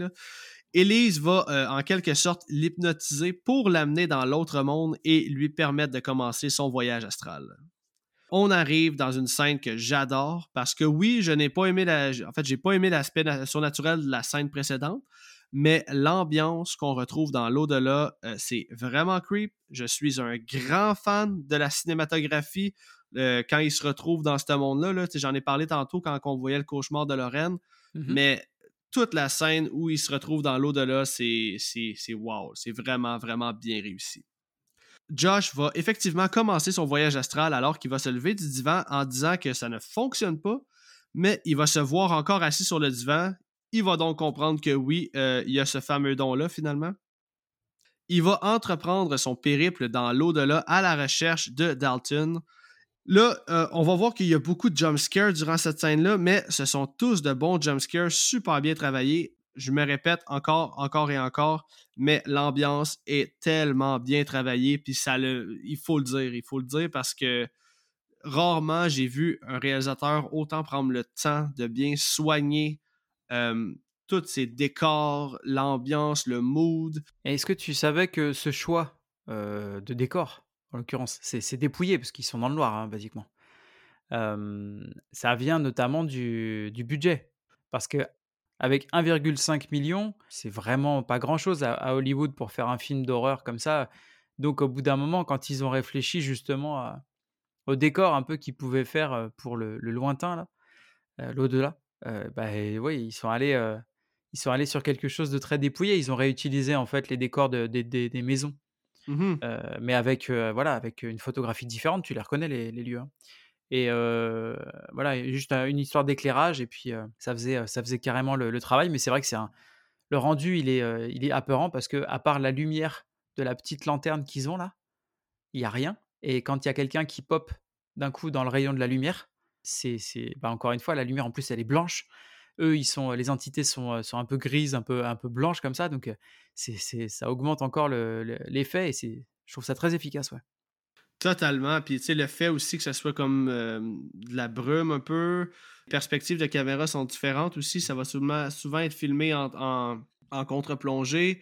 Ça, donne une perspective différente. Puis, on comprend que même si c'est les mêmes décors, ben, on se retrouve dans un autre monde complètement. Là. Puis, euh, en tout cas, bref, c'est vraiment super bien travaillé.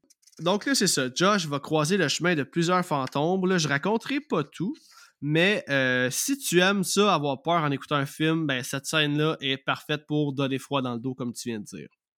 Pour moi, ce qui est le plus efficace, c'est euh, les close-up des fantômes qui font des sourires, accompagnés souvent d'un bruit qui rend le tout euh, doublement effrayant.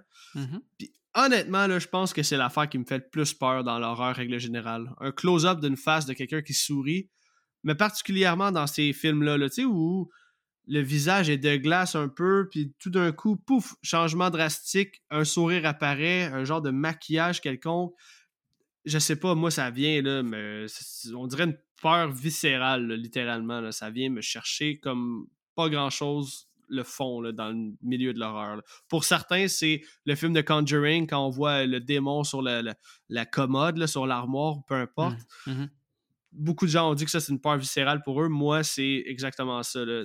Le film Dead Silence me fait beaucoup euh, ressentir ça, là, justement. là. quand on voit des close-ups de sourire, ça me. Ouf! Rien que de le dire, là, ça me donne des frissons. Ouais, Dead Silence, très très bon, très très bon film. Oui, effectivement. Encore une fois, un film avec une super belle ambiance bien travaillée. Ouais. Et là, euh, un autre bout que j'ai pas vraiment aimé, c'est le bout où Josh va se battre physiquement avec un fantôme. Ah, super Josh, tu veux dire? Ouais, c'est ça, super Josh, exactement. Il va euh, finir par être capable de le pousser, là, tu sais, ça, j'ai en fait, j'ai trouvé ça complètement nul, là, tu sais, surtout que Elise lui avait dit cinq minutes avant d'être subtil, de pas se faire remarquer, puis lui, il s'en va pousser le démon comme si... euh, c'est sûr qu'il Ouais. lui bloquait la porte, mais... Il se fait confronter en fait parce que l'autre il commence à essayer de le, Ouais, à essayer de le, le- le- le battre. Et, euh, et en fait, euh, du coup, effectivement, il a une espèce d'illumination où il se dit qu'en fait, il est capable euh, de le repousser.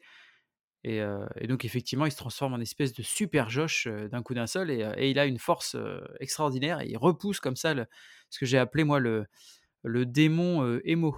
Voilà. Ouais, c'est ça. T'as-tu vu dans le making of, tu sais, quand que, à deux reprises, on va voir quelqu'un comme qui va revoler. le premier, c'est le, le Thunderbolt de euh, Specs, qui va Ouais. revoler dans le mur là, quand, il, euh, le- le- quand Dalton va mettre sa main sur la table. Ouais. Puis il y a lui aussi qui va revoler quand Josh va le pousser. Mhm. T'as-tu vu la petite plateforme sur laquelle euh, les acteurs étaient, qui, euh, dans le fond, je sais pas comment ça fonctionnait, là, mais avec un bouton, il faisait activer la petite plateforme, puis ça, ça- c'est comme si ça faisait un Une catapulte. spring, une catapulte, ouais, exactement. Puis ça les faisait revoler là, vraiment beaucoup. Là, fait que c'est ça qu'ils ont utilisé pour faire ces scènes-là. Mhm. Ça, j'ai trouvé ça quand même cool. Le making-of est vraiment bon, euh, d'ailleurs. euh, si Ouais, les gens vous êtes intéressés là, sur YouTube, allez écouter ça. Le making-of est super bon. Ouais. il est pas long en plus. C'est comme euh, peut-être trois vidéos que j'ai vues. là. Le plus long était comme 16 minutes. Puis après ça, j'ai vu d'une vidéo de 8 minutes, puis un autre de 4 minutes. Là, fait que... Ouais, ouais, c'est rapide. Exactement. Bon, ben c'est ça. Suite à la fameuse bagarre, là, Josh va maintenant se diriger vers l'antre du démon. Ambiance et décor absolument magnifiques. Là. Je sais fait. pas si tu es familier avec les jeux de Zelda, mais euh, j'ai Mhm. trouvé que l'ambiance ressemblait drôlement euh, au château de Ganondorf Ganondorf. dans les, dans les jeux de Zelda. C'est pour ceux qui ont le référent. Là, Josh va retrouver Dalton finalement. Les deux vont observer le démon qui aiguise ses griffes au son de la chanson euh, Tiptoe Through the Tulip. Un asti de maniaque, le gars, là. Ouais, ça fait très, euh, très Freddy Krueger. euh, Oui, la, la scène d'aiguisage de, de griffes comme ça. ouais, totalement. Puis, tu sais, moi, c'est vraiment le fait qu'il écoute sa petite musique en même temps, là. Tu sais, il est vraiment un psychopathe, là. Ah bah, ça fait un peu. Ouais, bah, ça, ça me fait. Enfin, moi, avec la musique comme ça, ça me fait penser à Jeepers Creepers, tu sais. c'est- Ouais, oui, ben oui, ben oui, bonne référence, c'est vrai. C'est vrai que la chanson euh, ressemble drôlement en plus. Bah, c'est tout à l'heure, j'en parlais un petit peu, mais euh, c'est euh, notamment sur cette scène où euh, euh, bah, l'acteur donc, qui joue Dalton avait, avait un petit peu peur, parce que bah, déjà le décor est impressionnant, et puis en plus de ça, justement, l'acteur qui est déguisé donc, en, démon, lui aussi est très impressionnant, pour un, pour un petit, hein, évidemment. Mais du coup, c'est assez marrant de voir dans le making-of qu'en fait, ils ont fait une espèce de petite rencontre où tu vois le démon qui est assis. je pense qu'il était en, en phase de make-up, certainement. Et puis en fait, donc il a pas, il a pas sa perruque et tout ça.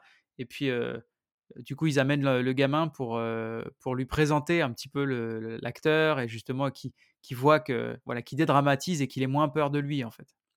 Ah, ben tu vois, j'ai pas vu ce bout-là. Moi, j'ai seulement vu le bout où le démon est tout maquillé, là, pis tout. Puis il s'en vient lui parler comme ça, puis il lui dit Garde, non, non, c'est même pas des vraies griffes, là. Puis là, il enlève sa griffe, puis on voit comme son vrai doigt en dessous. Ouais, ouais, ouais. Puis là, il est comme OK. Puis là, il pose des vraies questions, puis il dit Hey, ouais, oui, c'est vrai, je peux voir tes vraies dents en dessous, là. Puis euh, il dit Non, inquiète pas, là. C'est. Ah, mignon, c'est mignon de, de Ben voir oui. ce- cette, cette scène-là. Ouais.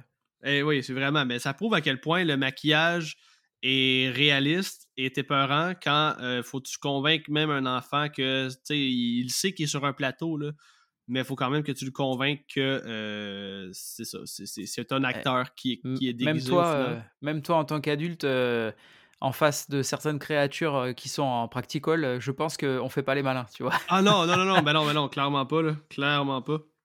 Et d'ailleurs, la scène des sabots, hein, t'as vu dans le making-of, là, ils ont pris comme simplement des sabots accrochés à des bâtons, Mm. puis ils les font marcher En comme ça, En ça close-up, donne, voilà. c'est ça, en close-up, ça donne l'impression. En fait, c'est ça la magie du cinéma, c'est tellement beau. On peut s'organiser, on peut faire quelque chose de tellement impressionnant avec si peu. Là. Bien sûr. Il suffit du bon angle de caméra, une bonne DP, puis un bon, une bonne post-prod, puis on a, on a quelque chose de vraiment magique. Si on poursuit, le démon qui était en train d'aiguiser euh, ses griffes au son de la musique va voir Josh en train d'aider Dalton. Donc, le père et le fils vont se pousser le plus vite possible pour tenter de retourner dans le vrai monde. Et là, Josh semble perdu dans l'au-delà. Il va tenter de suivre la voie de René pour retrouver son chemin. Elise va ordonner à Specs et Lorraine d'aller jeter un coup d'œil sur Dalton. On est dans le climax du film. Les démons vont commencer à traverser aussi dans le vrai monde. Ils vont tous se regrouper autour de Josh, prêts à le posséder, alors que lui, il est toujours pris dans l'au-delà. Dalton va, quant à lui, se faire poursuivre par le démon rouge dans une passe CGI que j'ai détestée, alors que le démon va marcher sur les murs là, dans la maison. Le, le rendu est pas, est pas super, ouais, effectivement. Ben, ça fait très 2010, mais je veux dire, c'était pas nécessaire. C'était vraiment pas nécessaire. Encore une fois, il était tellement apeurant avant ça que t'avais pas besoin de le faire marcher sur les murs euh, comme ça, quoi.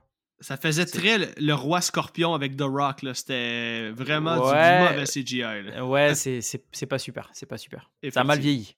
Ouais, ouais, totalement. Puis ça- ça l'enlève. C'est comme la seule vraie passe en CGI dans tout le film. là. Surtout que là, t'as un cut et tu sais pas ce qui se passe en fait. Exact, exact. Bref, je m'en serais passé. C'est pas mal ça que je veux Ouais, dire. ouais, ouais, ouais, c'est clair. Et là, ben lui, euh, Josh, va finalement affronter ses peurs quand il va croiser le regard de la vieille dame qui l'a terrorisé toute son enfance. Il va lui dire qu'il n'a plus peur d'elle. Il va lui hurler de s'en aller. Je, a, je sais pas exactement à quel moment dans la scène ça se passe, mais il y a un jumpscare avec une main qui sort d'un tiroir. Ah oui, ben c'est juste Il avant. est- Ah, il est tellement efficace ce jumpscare, je, euh, je, je m'y attendais pas. D'un ouais. coup, il y a un bras qui sort d'un- vêtement, d'un tiroir à sous-vêtements, en fait, je crois. Et qui vient attraper, en fait, euh, je sais plus qui c'est qui se fait attraper le bras comme ça. C'est Specs? Ouais, Specs, lui, il s'en va voir. euh, Il y a, en fait, il y a un tiroir qui est ouvert. Quand Ouais. euh, Lorraine va dire, euh, pas Lorraine, mais Elise va leur ordonner d'aller jeter un coup d'œil à Dalton. C'est ça. Il y a un tiroir qui est ouvert, puis il va juste comme vouloir aller le refermer, puis au même moment, il y a un bras qui va sortir du tiroir. J'ai trouvé ça efficace, mais encore une fois, c'est tellement. Ça sort de nulle part. Tu sais, à aucun moment, on a vu. Je sais pas, que ça sorte d'un armo- d'un d'un tiroir, j'ai trouvé que c'était. C'est le moment, en fait, où tu as les entités qui commencent à rentrer dans. Enfin, qui, qui rentrent toutes un peu dans le, dans le monde, euh, dans le monde des humains, en fait. Donc, euh, Non, c'est ça, mais comme que la porte d'accès à, à- comme la, la connexion entre les deux mondes, ce soit un armoire, là, j'étais comme un tiroir, j'étais comme, ouais, là, c'est poussé par les cheveux, mais en même temps, euh, c'est tiré par les cheveux, je veux dire, mais en même temps, euh, c'est ce qui fait en sorte qu'on s'en attend pas du tout, là. Fait que c'est pour ça que c'est c'est autant efficace. Eh oui. Là, euh, Josh a crié à la vieille dame de s'en aller, qu'il a plus peur d'elle. Et là, alors que tous les fantômes sont sur le point de toucher à Josh dans le vrai monde, il va revenir à lui juste à temps et les fantômes vont disparaître. Dalton va quant à lui euh, enfin se réveiller de son coma. Et là, on s'attend à un beau petit happy ending, mais ce serait de mal connaître James Wan, alors que la finale du film est une de mes fins préférées et surtout une des fins les plus creepy ever, selon moi. Là. Ah, c'est clair. On y arrive. Alors qu'on pense que tout rentre dans l'ordre, Josh et Elise vont se retrouver dans le salon. Josh va regarder ses photos de lui quand il était jeune. Il va dire à Elise euh, I guess I don't need them anymore. Genre, j'imagine que j'en aurais plus besoin maintenant. Il va redonner les photos à Elise, mais elle va avoir une réaction vraiment inquiétante dans son regard. là. Excellente acting, en fait, excellent acting là, euh, de la part de Elise. Je j'en reviens pas comment le sang me glacé à ce, à ce moment-là aussi. On comprend qu'il y a quelque chose de vraiment wrong qui se passe, là, mais on sait pas encore quoi. Là, Josh va lui dire comme quoi, genre qu'est-ce qui se passe? C'est alors que Elise va prendre son appareil photo et elle va prendre une photo de Josh sans le prévenir. Lui, il va devenir super agressif en lui demandant pourquoi elle a fait ça. Il va commencer à l'étrangler en hurlant genre pourquoi, pourquoi, pourquoi, pendant que euh, Dalton, lui, est en train de manger son spaghetti tranquille dans la cuisine, puis que personne n'entend Josh en train de tuer la pauvre Elise quand ils sont une pièce à côté de l'autre. là. Ça, j'ai trouvé ça. que c'était ridicule. Ouais, c'est clair. Tout de suite après, ben, René va aller voir ce qui se passe et elle va tomber sur le cadavre de Elise. René va chercher Josh partout et c'est là que René va prendre l'appareil photo et elle va voir que Josh n'est plus Josh, mais bien la vieille femme. La réaction de René avec, comme je disais tantôt, l'effet vertigo quasiment. Là. Il y a comme Mm. un close-up en même temps que la caméra recule. Un, un travelling compensé. Ah, ça m'a tellement glacé le sang, là. C'est. Écoute, j'ai- été vraiment redondant dans cet épisode-là. là. Je me suis beaucoup répété le mot euh, efficace et le mot jumpscare et le mot euh, glacer le sang. Je l'ai dit à maintes reprises, mais c'est tellement vrai. C'est ce Ah que bah, j'ai les- ressenti. Bah, bien sûr, voilà, c'est ça. C'est viscéral. C'est viscéral. Celle-là était viscérale. Le- la réaction de René, là, quand on voit le, le- le tout. Oh mon Dieu, que j'ai trouvé ça hallucinant, je dirais même. là. Fait que, euh, ben, finalement, le film se termine sur un plan de René qui se retourne alors qu'on entend la voix de Josh dire René, I'm right here. Pour être certain qu'on trace nos shorts bien comme il faut, ben, ils nous remettent dans la face le style title card avec les 33 violons ultra stridents. C'est ça. Puis c'est comme ça que le film Insidious se termine. On a passé au travers. Marc, sur 10, combien tu donnerais au film? Et tu peux y aller aussi d'une petite analyse globale finale de ton appréciation générale du film. Est-ce que tu recommandes? Est-ce que tu le revisionnerais? Je veux tout savoir ça. Alors, pour moi, c'est un 7,5 sur 10. Euh, 7,5 sur 10. euh, on est entre 7,5 et 8, hein, pour être honnête. Euh, J'étais à 8 avant de le revoir là. Euh, là, j'ai vu des petits détails, des petits trucs qui font que j'ai un petit peu baissé ma note. Donc voilà, hein, pour moi, c'est un 7,5 parce que, bah, encore une fois, l'hi- l'histoire a été vraiment originale. Le casting est vraiment bon. Tout ce qui est score, bah pareil, vraiment très efficace. Et puis, et puis voilà. Après, c'est la, maestria de, James Wan avec les jumpscares, avec avec tous ces angles, effectivement, tous ces plans et cette façon qu'il a de, gérer la caméra, la, la- la lumière, etc. C'est très bien fait, quoi. Donc, euh, le film est très efficace et pour moi, c'est l'un des films de, de, de, de maison hantée, disons, euh, les, les plus efficaces qui, qui est, quoi. Hmm. Donc, je le recommande, je le recommande, évidemment. Ah ben oui, ben oui, définitivement. De mon côté, j'ai au début j'avais 7.5. Plus j'y pensais à mon deuxième. Honnêtement, j'ai vraiment plus apprécié mon deuxième visionnement, chose qui est très très rare quand j'annote le podcast parce que tout le monde le sait, là, le premier visionnement, j'écoute le film, le deuxième, je prends les notes et je fais pause à maintes reprises. Mhm. Mais c'est arrivé souvent que j'ai fait pause au bon moment quand je venais juste de vivre un moment intense. Puis on dirait que ça rajoutait le fait que je fasse pause parce que là, je vivais ma peur. Là, puis comme. Je sais pas, c'est, c'est, c'est vraiment un film qui apporte une peur viscérale. Mais au final, je vais donner 7.2 sur 10, mais un gros 7.2. là, Tu sais, honnêtement, peut-être un qu'avec un, autre visionnement, ma note, probablement que ma note montrerait. Ma note montrait, voyons, j'ai de la misère à parler ce soir. Qu'est-ce que je peux dire d'autre aussi, c'est que James Wan a le don, il a un don incroyable de faire un bon pacing dans ses films, de créer un une ambiance qui va nous. Une ambiance immersive. Tu Mhm. embarques dans le film littéralement, tu, tu, tu, tu crois au personnage, tu, mis à part là, les deux, les deux, euh, les deux comic relief, là, Big Guys, ouais. je trouve que les personnages sont tous bien écrits. Euh, c'est bien joué, c'est bien écrit. Oui, c'est long avant que vraiment on rentre dans la grosse action du film. C'est un film d'une heure 42, mais le pacing est vraiment bon. J'ai- je me suis pas emmerdé, malgré ce que beaucoup de gens vont dire. Je sais que c'est un film qui divise. Je sais que parmi mes auditeurs, il y a beaucoup de gens qui vont dire Ok, ouais, tu l'as peut-être échappé sur celle-là, là, t'en mets un peu trop parce que c'est pas si bon que ça. Mais moi, film d'horreur, qu'est-ce que je veux quand j'écoute un film d'horreur? Avoir peur, être surpris, embarquer dans l'histoire, vraiment vivre quelque chose, des émotions, mission accomplie avec Insidious. Donc, oui, je recommande, oui, je vais le révisionner, et surtout, euh, je vais probablement attaquer la franchise là, très prochainement parce que euh, je pense que il y a beaucoup de choses que j'ai pas vues. Puis semble-t-il que le 3 est vraiment bon. Donc, euh, je vais me lancer là-dedans. Je l'ai vu euh, à l'époque, mais je, je m'en souviens presque plus. Donc voilà. Parce que dans le fond, là, lui qu'on voit présentement, je le sais qu'il se trouve être troisième dans le timeline. Donc, Insidious 2, je pense qu'il se déroule un peu en même temps, puis peut-être même voir avant. Tandis que Insidious 3, c'est l'histoire de, de Elise, si je me trompe pas. Donc, c'est comme ça se passe avant dans le temps. euh, C'est ouais, c'est pas exactement ça. C'est euh, je me souviens que la, la chose qui reliait justement les, les, les histoires, c'était Élise. Ouais. Mais dans le troisième, je crois que c'est une enfant, c'est une, petite fille qui est, coincée chez elle parce qu'elle s'est cassé la jambe, un truc comme ça. Et en fait, elle est coincée chez elle et du coup, elle est embêtée par un fantôme de... euh, par un fantôme, bref. Ben oui, c'est ça, c'est pas bien grave. Mais tout ça pour dire que c'est sûr, sûr, sûr que je vais revisiter la franchise. ça m'intéresse vraiment. Puis je sais que le dernier, le plus récent volet qui est sorti, c'est The Red Door. Euh, on retrouve le casting du film qu'on a parlé euh, aujourd'hui.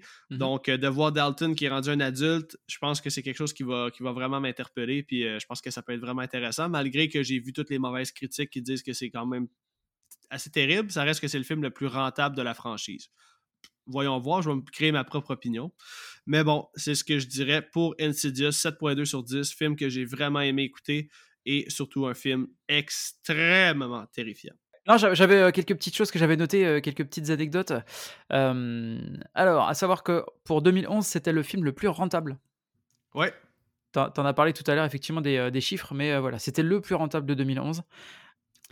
Euh, l'idée, comme je te disais tout à l'heure, voilà, l'idée de base, en fait, c'était avec le voyage astral, c'était qu'un homme s'évade en fait de prison, un tueur qui était en prison s'évade par voyage astral pour aller commettre ses crimes en fait. À la base, c'était son idée, et donc après, il l'a mixé avec cette histoire de, de maison hantée. Ah, Euh, L'idée, en- encore une fois, voilà, de, de, de cette histoire de voyage astral et tout ça, ça vient euh, d'une superstition de la grand-mère de James Wan, qui en fait, quand il était petit, lui disait qu'il ne fallait pas dessiner sur le visage d'une personne qui dormait pour que cette personne reconnaisse son corps quand elle allait revenir, en fait, de, de son espèce de balade, en fait. Holy shit, ok. C'est euh, Voilà. deep, c'est comme histoire pour raconter un enfant? Ah bah c'est clair, mais euh, voilà, ça faisait partie de ses, ses croyances. Euh, et puis voilà, bah, c'était aussi la, la première collaboration avec la société de production de Jason Blum, Mhm. la Blumhouse. Et, Et non la que dernière. derrière, eh ben non la dernière, oui, ils sont en train de monter un- une très grosse, euh, une très grosse boîte là tous les deux, euh, en train de voilà de fusionner leur euh, leur boîte de production respective. Voilà. Ouais, c'est ça, c'est ça. Bref, ça, ça va devenir une compagnie d'horreur complètement rentable. Ils vont faire des Ah, films, ils vont faire beaucoup d'argent. Puis, à mon plus grand bonheur et au plus grand bonheur de tous les fans d'horreur, je pense qu'ils sont fans de, de James Wan. Donc, Marc, euh, c'est ce qui va conclure l'épisode d'aujourd'hui. Merci beaucoup d'être passé sur le podcast, mais surtout, merci beaucoup de t'être couché aussi tard pour venir jaser d'horreur avec moi. Là, parce que présentement, il est 21h12 au Québec. Et euh, chez toi, il est quelle heure présentement? Euh, 3h15 du matin. 3h15 du matin. Donc, euh, écoute, je te remercie infiniment d'avoir pris ton temps. De, Bah, écoute, de- merci de- beaucoup de m'avoir euh, invité. En tout cas, ça me fait vraiment plaisir. Ah, ça me fait tellement plaisir, Marc. Écoute, comme je te disais, ça fait un an au moins que je t'ai invité, puis là, aujourd'hui, enfin, ça se passait. Et là, euh, avant qu'on se quitte, j'invite les auditeurs qui ne te connaissent pas à aller suivre ton podcast Horror News, disponible sur toutes les plateformes, d'aller suivre ta page Instagram, ta page Facebook. Et euh, si vous aimez suivre l'actualité d'horreur, mais que vous n'avez pas toujours le temps de vous renseigner, Marc vous fait des petits épisodes assez courts qui vous dit pratiquement tout ce qui s'est passé euh, dernièrement dans le monde de l'horreur. Et ça touche pas seulement les films, mais ça va toucher les jeux vidéo, les bandes dessinées et j'en passe. Quant à vous, chers auditeurs, j'espère que vous avez aimé l'épisode. Puis là, en fait, là, je vous demande souvent de mettre un 5 étoiles sur la plateforme d'où vous écoutez le podcast, mais aujourd'hui, j'ai une demande spéciale. Vous êtes en moyenne 700 auditeurs par épisode là, à écouter ce que je fais, et j'aimerais ça que vous preniez le temps d'écrire un review du podcast, soit sur Spotify, soit sur Apple Podcast. Euh, on va mettre toutes les chances de notre bord pour que le plus de gens possible découvrent le podcast et euh, qu'ils joignent à la belle communauté que nous sommes. Donc, en finissant l'épisode, prends un petit deux secondes, va écrire un petit review, ça va me faire méga plaisir. Laisse un petit 5 étoiles. Puis si c'est pas déjà fait, puis c'est la première fois que tu écoutes le podcast, ben viens suivre la page Instagram et Facebook de Horreur 360. Tu vas voir là-dessus, je pose plein d'affaires, surtout sur Facebook. Et c'est là-dessus que tu peux participer pour mes différents segments. Donc, je t'encourage à venir le faire. Foncez. Au prochain épisode, ce sera la grande finale de la saison 2 du podcast. Après ça, je vais prendre une pause de un mois et demi environ. Et pour l'occasion, ben, l'épisode sortira le 25 décembre pour un spécial Noël. Le premier, euh, parce que l'année passée, j'avais pas fait d'épisode en décembre. Donc, je vais recevoir deux habitués du podcast, alors que mes amis Christophe G de Metal Maniac et Serge de Terreur sur le Pod m'accompagneront alors qu'on va décortiquer Black Christmas, sorti en 2006. Et là, je vous vends aussi la mèche que pour l'occasion, je vais regarder Black Christmas, l'original, lors du segment du confessionnal.